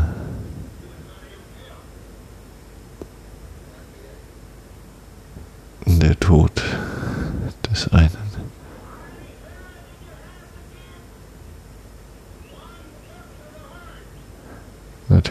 Musste genau ein Fünftel abgegeben werden. Und natürlich ist das O'Malley's Fünftel, das er sich ja eigentlich ausgehandelt hatte mit Herrn Breckenridge. Wir stellen also fest, von den beiden Verhandlungspunkten, die O'Malley Breckenridge gegenüber geltend machen wollte, ist der erste auf jeden Fall schon mal weg und der zweite ist eigentlich in der Szene davor ja auch schon geklärt worden, irgendwie nicht so richtig. Ähm, oder scheint in sehr, sehr weiter Ferne gerückt. Ja, ein in Anführungszeichen Problem oder also wenn man sich jetzt überhaupt nicht darauf einlassen möchte, ist es natürlich sehr leicht, den Film dafür zu kritisieren, dass äh, hier so diese Anschlüsse wenig überzeugend erscheinen. Also wir haben jetzt hier diese Gewitterwolken eingeblendet bekommen, aber alles bis zum nächsten äh, Einblenden eben jener Gewitterwolken zeigt uns, wir haben jetzt zwar einen Sandsturm, das ist schon durchaus beeindruckend, aber wir sehen, der Himmel ist normal, ja, und jetzt, äh, also wenn wir hier Personen im Bild haben und der Himmel im Hintergrund, dann sehen wir äh, ein paar Wölkchen und blauen Himmel, ähm, was nicht so ganz recht zu, aus meiner Sicht zu dem angedeuteten Unwetter passen mag. Weil es mir auch schon völlig gereicht hätte, einfach diesen ja, quasi fast Sandsturm und Ansatz einer Stampede äh, zu haben. Da hätte es gar nicht unbedingt noch so diesen Vorwand eines Gewitters gebraucht. Nichtsdestotrotz ähm, haben wir jetzt hier eben die, der Sturm zieht auf und äh, wir wissen ja alle, dass ein aufziehender Sturm immer eine Ankündigung für Kämpfe ist. Ich glaube, für mich war das als Kind so das erste Mal beim Terminator, speziell beim, beim Ende von, vom ersten Teil, vom Original, wenn dann auch da ja an der mexikanischen Grenze oder vielleicht hinter der mexikanischen Grenze, ah, was hat der Junge gesagt? Oh, das Bild ist wunderschön und kostet 25.000 Dollar und was hat er jetzt gesagt? Ein Sturm zieht auf, ich weiß. Ja, Stribling steckt fest äh, in diesem aufziehenden Sturm. Er kommt nicht vor, nicht zurück und das ist jetzt harter Stoff für Pferdefreunde.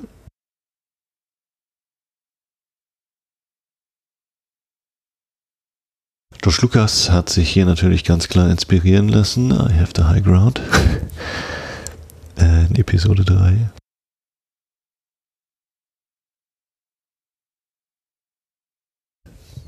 Um LA macht sich diese ausgeliefert oder versucht sich dieses Ausgeliefertsein zunutze zu machen aber so sehr Stribling feststeckt in diesem Treibsand, so fest krallt er sich auch an seine Prinzipien, so, so sehr bleibt er ihnen treu, auch wenn das vielleicht bedeutet, dass er dafür in den Tod gluckert. Aber nein, nein, so eine ist O'Malley nicht.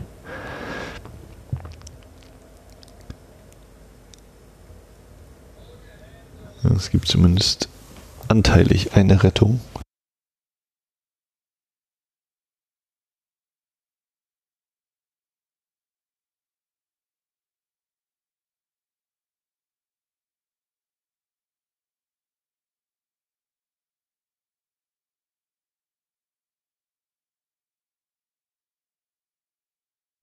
Aber eben nur für den Reiter, nicht für das Pferd. Dem hier off-camera der Gnadenstoß, Gnadenschuss gegeben wird. Kleine Action-Szene hier. Kleiner Action-Moment da. Ja, wir sehen also auch wenn sie irgendwie verfeindet sind, nehmen sie das auch eine, als eine Art Wettbewerb oder eben dieses Duellieren nach einem nicht immer komplett ausgesprochenen Regelwerk. Auch wenn äh, Kirk Douglas hier nochmal ein paar Zeilen abgibt, warum und warum nicht. Und diese Szene wird natürlich benötigt, um klarzumachen, oder um äh, die Handlung damit weiterzubringen, dass jetzt die Banditen, die Angehörigen ihre Chance wittern.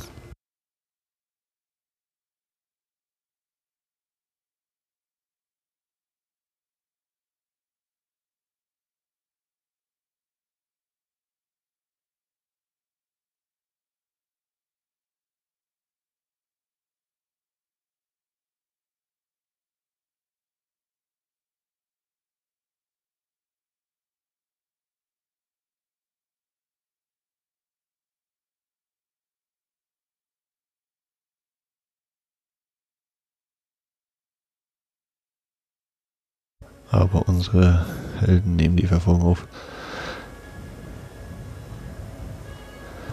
Und auch Missy ist. gibt sich nicht einfach so geschlagen. Und schlägt auch um sich. Ja, also ich finde auch hier sind jetzt nicht unbedingt die äh, einprägsamsten Bilder Nichtsdestotrotz ähm, finde ich das durchaus beeindruckend mit diesem ganzen Wind und äh, Sandsturm, nenne ich es jetzt mal. Wir kriegen auch Miss Breckenridge als wehrhafte Frau gezeigt, die sich also auch mit tödlicher Gewalt zur Wehr setzen weiß, zur Wehr zu setzen weiß. Äh, und jetzt vor allen Dingen darum kämpfen muss, dass sie den Wagen unter Kontrolle hält.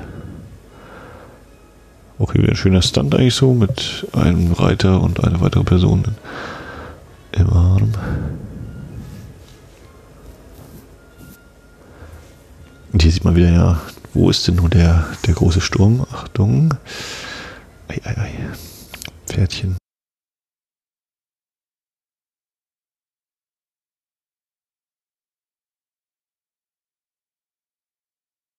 Durchaus nicht die schlechteste Sterbeszene, die er da bekommen hat. So im halbliegend doch nochmal ein bisschen zurücktaumelnd. Ja, letztlich ein bisschen schade hier, dass sie äh, einerseits ihren äh, Widersacher eben erschießen kann, aber um den Planwagen bzw. Das Gespann wieder unter Kontrolle zu kriegen, da muss natürlich der Mann helfen. Andererseits dient es natürlich dafür, dass jetzt eben jeder Mann eine Frau in Anführungszeichen retten darf. Ähm, ist eben so ein tradiertes äh, Weltbild oder Gesellschaftsbild. Und jetzt ist tatsächlich der Regen gekommen. Gut, kann man natürlich vielleicht argumentieren, dass die anderen Gewitterwolken erstmal nur so die Vorboten waren und eben der tatsächliche Sturm dann jetzt kommt oder der, der Niederschlag. Ja, und während Kirk Douglas eigentlich immer mit dem Feuer verbunden ist, die Leidenschaft, ähm, gibt es nun auch Leidenschaft im Regen. Und da ist natürlich jegliches, jeglicher Anflug eines Lächelns verschwunden bei ihm. Ah, da kann er nur abdrehen. Während eben andere ihr Glück zu finden scheinen.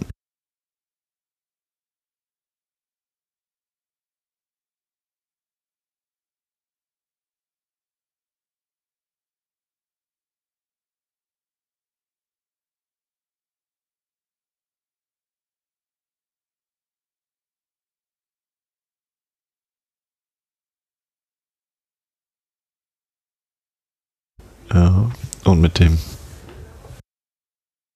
Nun sind wir kurz vor der amerikanisch-mexikanischen Grenze. Äh, ich weiß gar nicht, ob ich das zuvor, zu Beginn noch äh, entsprechend ausgeführt hatte. Also dieses der Track als wahrscheinlich durchaus übliches Western-Motiv, aber dass es hier eben äh, eigentlich ja festgelegte Grenzen sind. Ähm, dass es also nicht darum geht, hier irgendwie noch entlang der Grenze oder über die Grenze hinaus Land zu erobern oder ähnliches, sondern dass hier ja der, die Grenzen eher zwischen den Figuren verlaufen, als eben ähm, zwischen der Aufbau einer Nation oder ähnlichem jetzt, sage ich mal. Wie es beispielsweise ja bei Spielen das Lied vom Tod ist, dass die Verschiebung auch, ja, die Grenzverschiebung in der Art der Fortbewegung liegt mit dem Ausbau der Eisenbahn auch da sind ja eigentlich die Grenzen an sich so schon gezogen. Es ist dann eben mehr die Infrastruktur, die aufgebaut wird.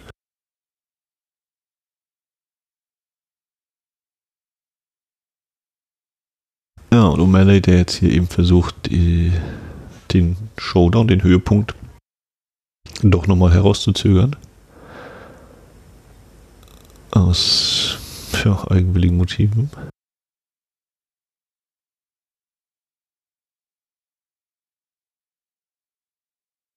Achso, und ähm, dass es hier sozusagen eben nicht darum geht, Amerikas Grenzen noch zu oder Amerika zu vergrößern, die Grenzen zu verschieben, sondern dass hier ja sogar umgekehrt ist, ähm, diese in Anführungszeichen Rückkehr. Die nächste Tanzszene nun eine relativ große Runde hier. Äh, auch die anderen mexikanischen Helfer dürfen mal tanzen und nicht nur Musik spielen, aber vor allem eben tanzen ist nun ein gemeinsamer Teil, ist ein Duett, meine Güte. Das habe ich auch Quatsch. Also der Paartanz zwischen Stribling und Miss Breckenridge. Hier noch Michael Flatleys äh, mittelamerikanische Verwandte in einer Großaufnahme.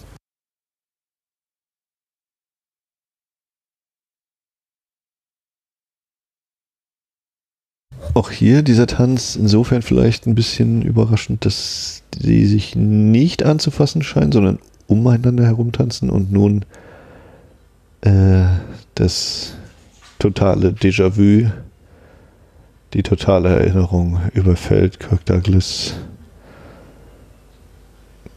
Toll gespielt von ihm. Der Blick des leicht Neigen des Kopfes. Und dann sieht er eben in die Vergangenheit und sieht wie damals eigentlich seine Liebe, die sich hier nun fast geküsst hätten. Rock Hudson zum zweiten Mal an diesem Tage von einem Lasso eingefangen.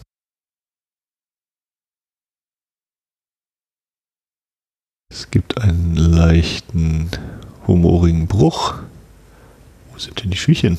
Die können wir eigentlich auch anziehen. Ja, es ist das Kleid der Mutter, das sie damals trug.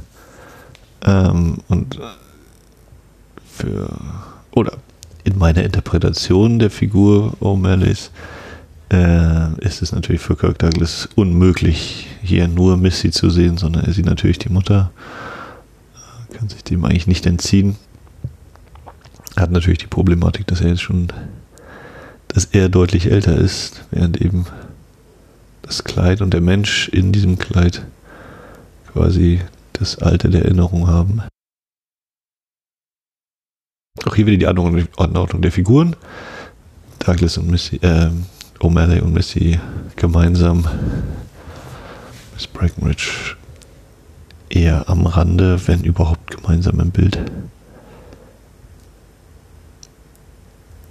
Und nun gibt es wieder einen Tanz mit Berührung, im Gegensatz zu dem kurz zuvor erfolgten Tanz. Und hier haben wir auch das ganze Orchester jetzt am Start. Die Paare finden sich.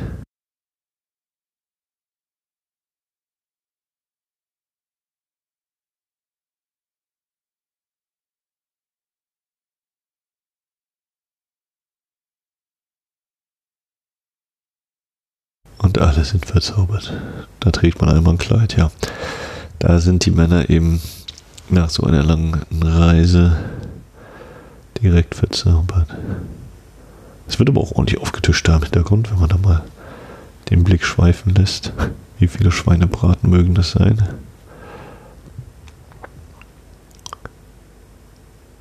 Und noch immer äh, kaum körperliche Berührung zwischen Bracken, Miss Breckenridge und Stibling. Stribling. Und der nächste Gesang, den er anstimmt.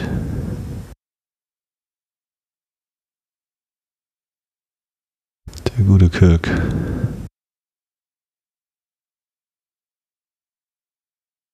Bevor es vorbei ist mit der trauten Zweisamkeit. Und irgendwie hat er ja recht. Irgendeiner muss doch mal was sagen, Leute. Das geht doch nicht.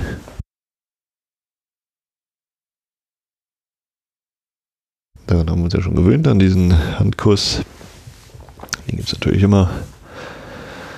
Uh, Rock Hudson geht jetzt auf sein Zimmer in der großen Suite, denn kriegt noch ein tolles Lächeln hinterher.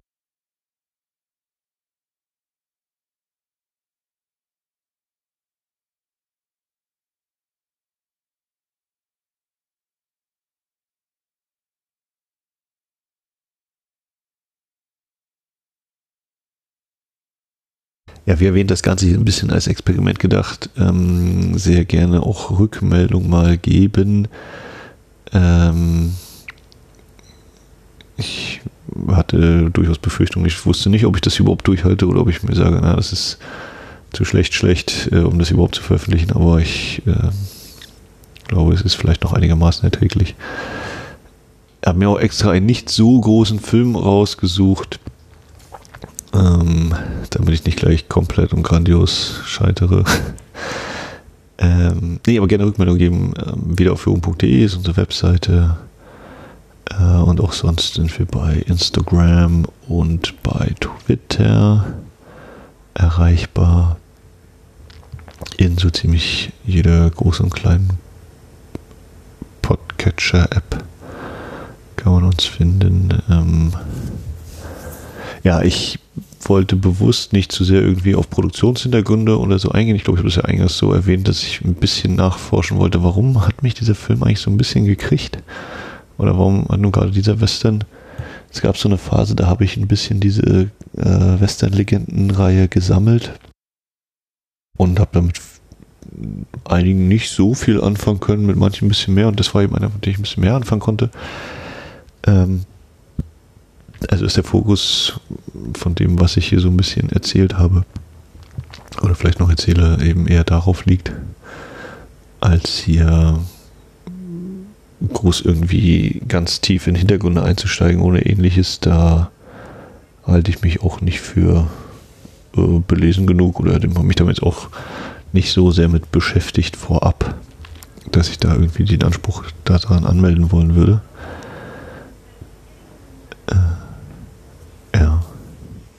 Und es ist ja derzeit auch so, ähm, Wiederaufführung war ja lange Jahre mit Christian zusammen und ähm, eigentlich jetzt Kali und ich, aber die verweilt noch andernorts, deswegen überlege ich eben so, ich hatte ja auch schon einen Solo-Podcast gemacht zu einem anderen Film zu Tanz auf dem Vulkan vor ein paar Ausgaben, ähm, das in Anführungszeichen vielleicht auch ein bisschen abwechslungsreich zu gestalten.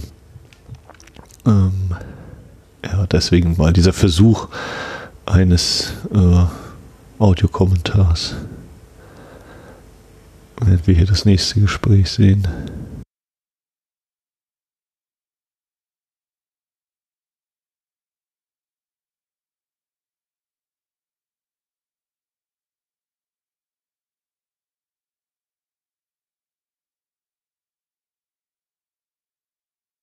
Jetzt beide hier. Viel mehr geht nicht. in your Umarmung.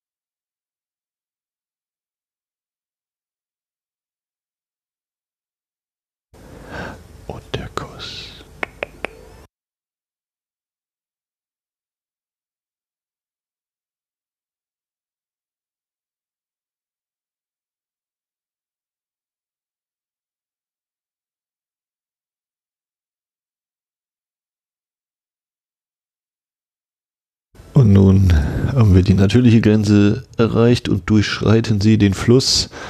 Auch hier nochmal so eine kleine nette, nette äh, Dialogzeile gleich. Ob denn nun die Grenze überschritten ist am anderen Ufer oder in der Mitte des Flusses. Ja, und so richtig weiß er es auch gar nicht, unser Sheriff.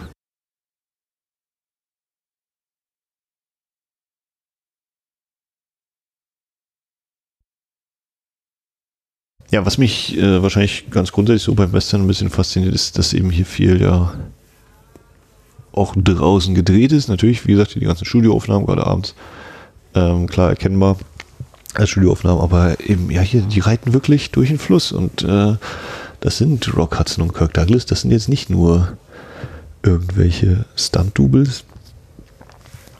Es hat irgendwie noch so eine, ja, das klingt ein bisschen abgedrückt, nicht, nicht Griffigkeit, so eine. Äh, ich komme nicht auf den Begriff Körperlichkeit, ist nicht das Richtige.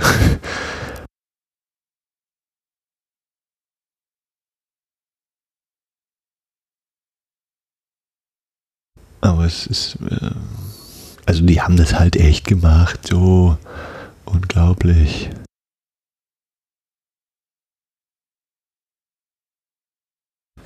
Und ich finde jetzt hier in diesem letzten Abschnitt gibt es auch nochmal ein paar sehr schöne Kameraeinstellungen. Kann man vielleicht noch überlegen, okay, ging das im Studio so in der Form vielleicht nicht ganz oder, oder hat man da nicht so die äh, Gegenstände, Mobiliar, Inventar gehabt, dass man das so konnte hier so, ist ja auch immer noch so ein bisschen die Rahmung durch die Bauwerke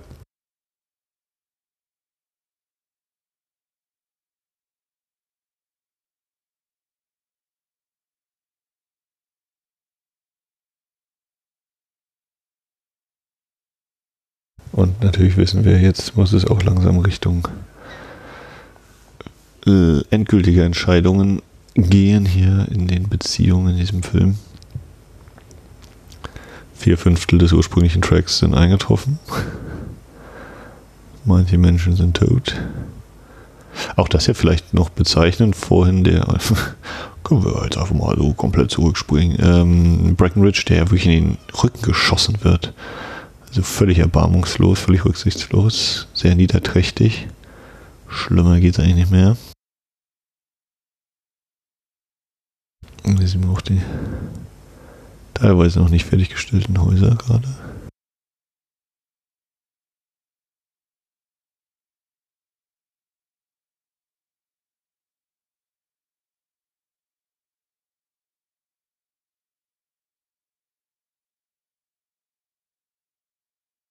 Ja, und Robert Aldrich, ich glaube, den ersten Film, den ich von ihm gesehen hatte, war The Grissom Gang. Ein Film, bei dem ich damals den Eindruck hatte, von, von 71 ist er, glaube ich, also zehn Jahre später, ähm, so, glaube ich, frei angelehnt an Mar Barker, Mar Baker. Ähm, ein Film, bei dem ich das Gefühl hatte, den ich einmal gesehen und als würde die, der ganze Film würde schwitzen. Also ich habe gedacht, als ich die DVD danach aus dem Player genommen habe, musste ich erstmal ein Handtuch holen, um den Player abzutrocknen und die Scheibe. Ähm, der hatte auch eine, hat auf mich zu dem Zeitpunkt viel Eindruck gemacht mit dieser Atmosphäre der, der Hitze, dieses, dass sie da alle ständig unter Druck standen durch das Wetter.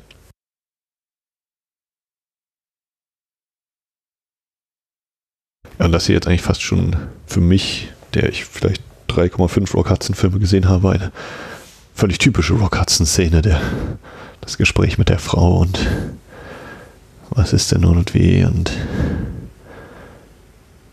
greift ihr fast ähnlich wie zuvor äh, Douglas so eben mit beiden Händen das Gesicht.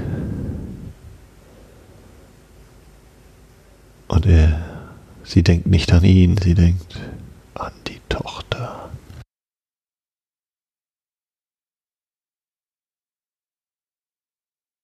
Dürfen auch die beiden sich mal küssen?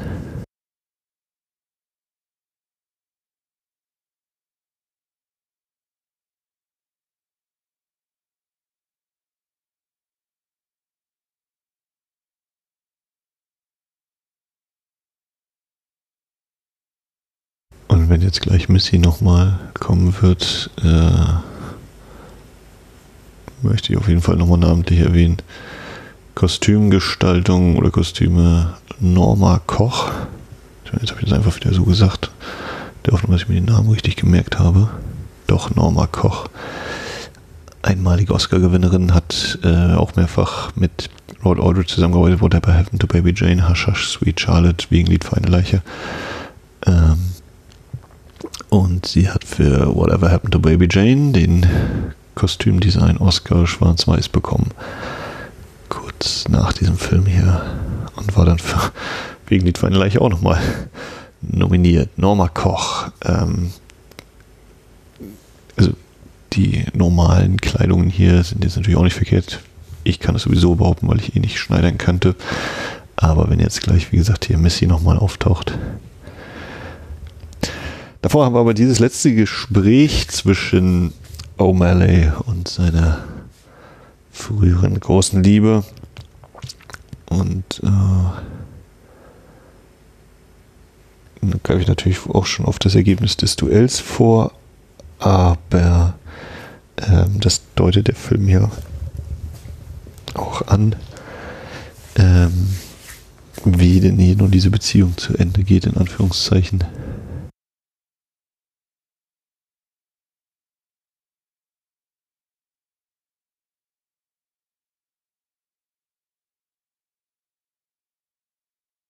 Ja, wieder das gelbe Halstuch zum Abschluss.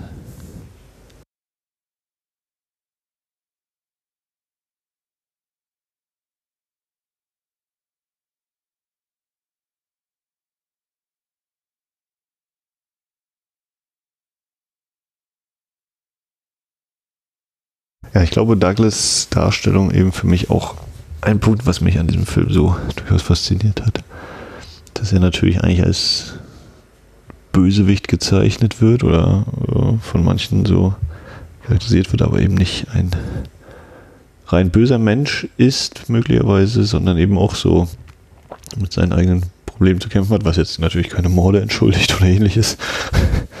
äh, und völlig in die tiefsten psychologischen Tiefen taucht natürlich auch dieser Film nicht ab, aber ähm, völlig verkehrt oder völlig Nee, ich kann durchaus ein bisschen was damit anfangen. Also mit dieser Darstellung, dass er kein rein böser, kein rein guter ist, sondern eben ja seine Grauzone. Ähm, ich blende da tatsächlich eben diese mörderische Seite ein bisschen aus. Ähm, Im Sinne von einer heutigen Gesellschaft, wo das zum Glück nicht die meisten Menschen machen. Und nun folgt hier das, ja, die finale Trennung ja quasi, äh, die sich, das kulminiert jetzt in einer Geste, zack. Und auch hier, die äh, spielt eben zunächst diese dieses unfass, dieses nicht fassen können, diese Wut vielleicht auch auf sie, um dann zu merken, ja, was, was hilft's, ne? Und äh, wahrscheinlich, also meint sie das ernst und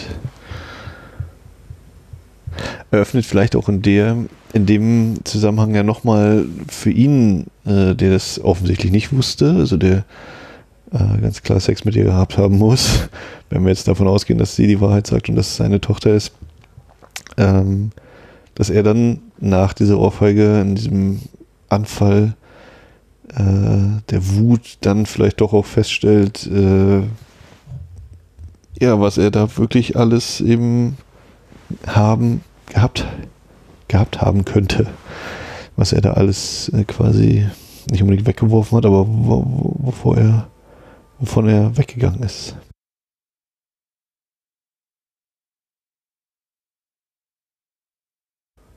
Genau, und damit eben, äh, wie gesagt, diese, dieses letzte Gespräch endet eben mit dieser Ohrfeige, mit also körperlicher Gewalt zwischen den beiden und das ist der Schlusspunkt, äh,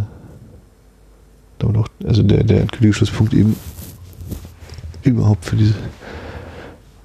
Dann besteht keinerlei Hoffnung mehr. Hier jetzt wieder ganz komische Verknüpfung meinerseits. Äh, ich muss hier bei diesem Bild vom Steg an Manhunter denken. Wenn da eben gegen Ende auch äh, Crawford steht und dann kommt ah, sein Chef noch dazu. Äh, Will Graham am Steg steht und dann kommt Jack Crawford noch dazu. äh, und ich kann auch einfach behaupten, Michael Mann hat diesen Film gesehen und sich das davon inspirieren lassen. Und Norma Koch hatte ich erwähnt, eben wegen dieses sehr schönen Kleides, wollte ich das nochmal ihren Namen erwähnt haben.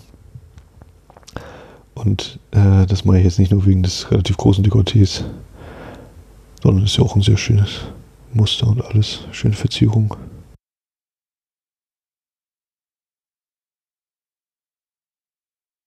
Ja, da werden jetzt mal wieder Blicke ausgetauscht. Und vielleicht habe ich das dann so für mich auch sehen wollen, dass Kirk Douglas immer noch so dezent unsicher ist, seine Figur. Hat sie nun die Wahrheit gesagt? Ist das wirklich meine Tochter? Und daraus natürlich auch die Frage sich ergeben, weiß sie es? Äh, wahrscheinlich weiß sie es nicht, weil wenn sie es wüsste, wäre das noch doppelt und dreifach irrselig. Mhm, man kann natürlich das dann wiederum umdeuten. In, dann ist ja klar, warum sie so sehr äh, in ihn verguckt ist, denn man könnte ja davon ausgehen, dass ihr bisheriger Vater, der gar nicht dann ihr echter Vater ist, ihr leiblicher Vater ist, der eben so als Trunkenbold und äh, nicht äh, körperlich kräftiger Mann gezeichnet worden ist, äh, dass sie sich eben nach so einem körperlich kräftigen Mann gesehnt hat oder nach dieser Vaterfigur, die ihr eben auch diese Geschichten erzählt. Wir kriegen natürlich andersrum in dem Film hier auch gar nicht erzählt, wie die äh, Vater-Tochter-Beziehung Joseph Cotton Carol Lindley äh, war oder nicht war. Deswegen ist es schwer, oder deswegen kann ich das eben nur vermuten und äh, kann natürlich auch ganz leicht eben sagen, ja, dadurch, dass er das nicht erzählt, ist es auch Quatsch, hier irgendeinen Vergleich anzustellen oder sich das so schön reden zu wollen, diese äh, Beziehung zwischen einem Erwachsenen und einer Minderjährigen.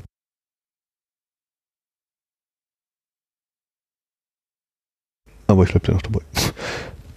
äh, ja auch hier kurz nochmal irgendwie so ein, ein ähm, ja fast nicht Ort mit diesem grünen Gras und plötzlich sind überall Bäume, nachdem uns die, die Grenzstadt ja eher staubig präsentiert wurde. Hm. Also zumindest diese vegetationsfreudige Ecke der in der Nähe der, dieser Kleinstadt, der Grenzstadt, wurde uns nicht wirklich äh, eingeführt. Da sind wir jetzt einfach einmal hingekommen. Und auch hier folgt jetzt nochmal ein ja, Irritationsmoment, bei dem ich jeden verstehen konnte, der sagt, äh, das ist aber jetzt nicht sehr überzeugend, wenn es jetzt darum geht, um den titelgebenden Last Sunset. ähm, den, also konkret gegenständlichen Sonnenuntergang, aber natürlich ist es auch in anderer Form eben ein Sondergang des äh, Kirk Douglas feststellen muss, dass er nicht nur nicht nur die Vergangenheit nicht mehr haben kann, auch das Abbild dieser Vergangenheit, also die eben in diesem Alter befindliche Missy, äh, dass auch da keine Beziehung so oder so nicht möglich ist und ja, dann könnte man sagen, die Moral ist eben, er stellt sich auch seiner Verantwortung, also dem, dem Gesetz, äh, ja nochmal Das vielleicht letzte Lächeln von unserem Dauergrinser.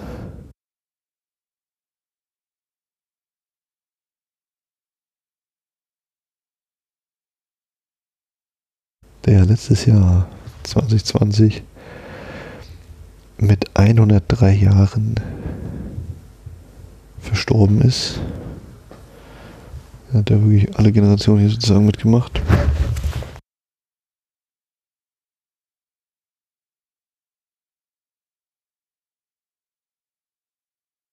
Ja, hier haben wir diesen Sonnenuntergang, der quasi sofort wieder vorbei ist. Denn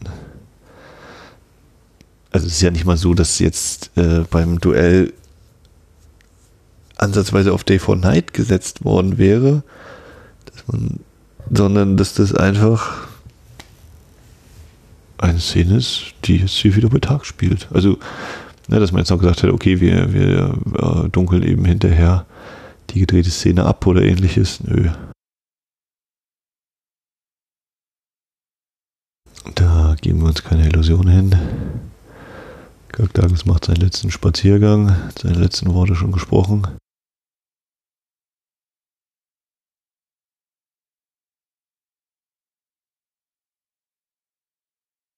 Kommt hier aus der Natur, auch als Gegensatz vielleicht nochmal zu dem aus dieser Grenzstadt kommenden, wo gleich nochmal diese gelbe Kutsche mit den roten Rädern lang gefahren ist, zweimal sehr kurz hintereinander und in unterschiedliche Richtungen. Ähm ja, als würden sie hier aus unterschiedlichen Welten quasi kommen. Andererseits geht auch Rock Hudson hier an unseren beiden Mexikanern vorbei.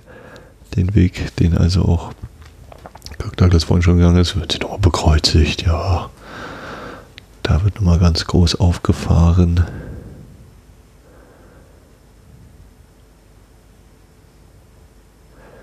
Das jetzt wieder hier durchaus schöne Einstellungen und gemeinsam mit Schnitt und Musik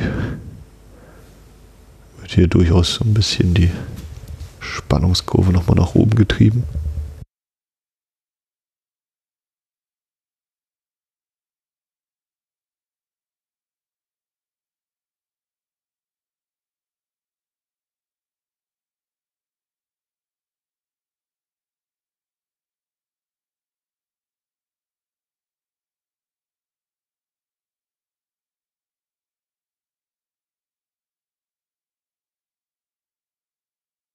Werden nicht mal mehr Wetten abgeschlossen.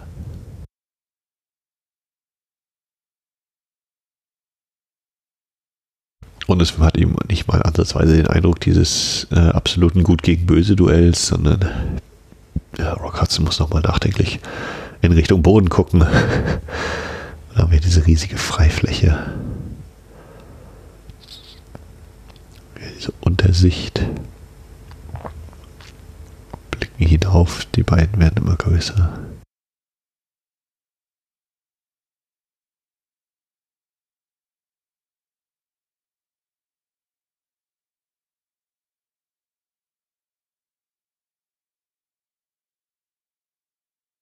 Die Ruhe vor dem kurzen Sturm ging also auch nochmal hier eben dieser Spannungsaufbau.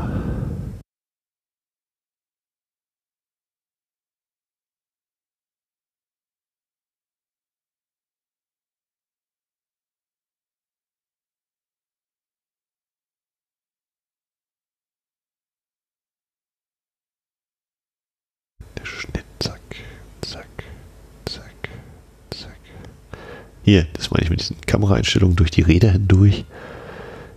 Sie laufen und dann hier, als würden sie auf den Schienen gehen und müssten zusammenstoßen.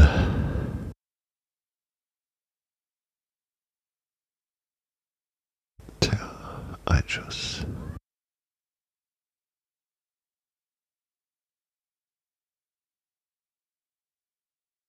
Es wird relativ lange geheim gehalten, wer da nun am Boden liegt.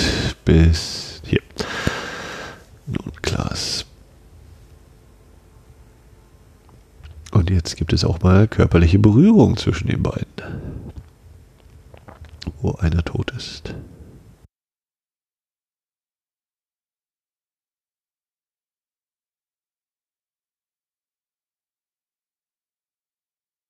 man ahnt es schon als halbwegs geübter Schauer von Filmen. Warum macht er denn die? Guckt er denn das nach und guckt ihn jetzt an, die Leiche? Etwas, was wahrscheinlich auch ohne Dialog für einen Großteil funktioniert hätte, aber wir müssen es immer gesagt bekommen.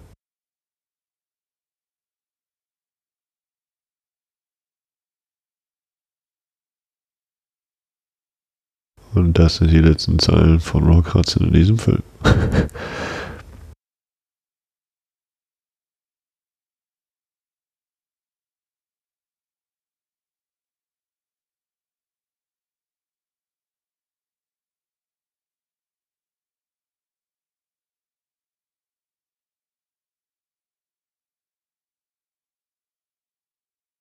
Ja. Und Missy kriegt hier nochmal ihren großen Guckdarstellungsmoment. Ich sage schon mal vielen Dank für alle, die bis hierhin durchgehalten haben. Wie gesagt, gerne Rückmeldung geben, was nicht so gefallen hat, vor allem, falls was gefallen hat. Hier auch nochmal ein schöner Kameramoment. Und das hier auch noch ein sehr gut komponiertes Schlussbild im Vordergrund, so von unten nach oben.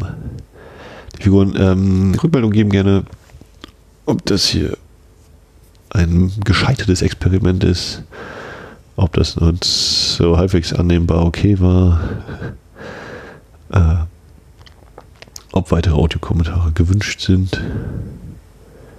Oder, oder, oder. Und wir kriegen natürlich noch den bildlichen Abschluss. Auch das leider mit dem Dialog noch erzählt, was es denn für Blumen sind. Dabei wissen wir doch, es müssen natürlich genau die Blumen sein, mit denen man das Kleid nähen konnte oder wiederhergestellt hatte damals. Ja, vielen Dank fürs Zuhören bis zu dieser Stelle. Ähm ich hoffe, vielleicht trotzdem ein, zwei kleine Aspekte hier nochmal hervorheben konnte von The Last Sunset, El Perdido.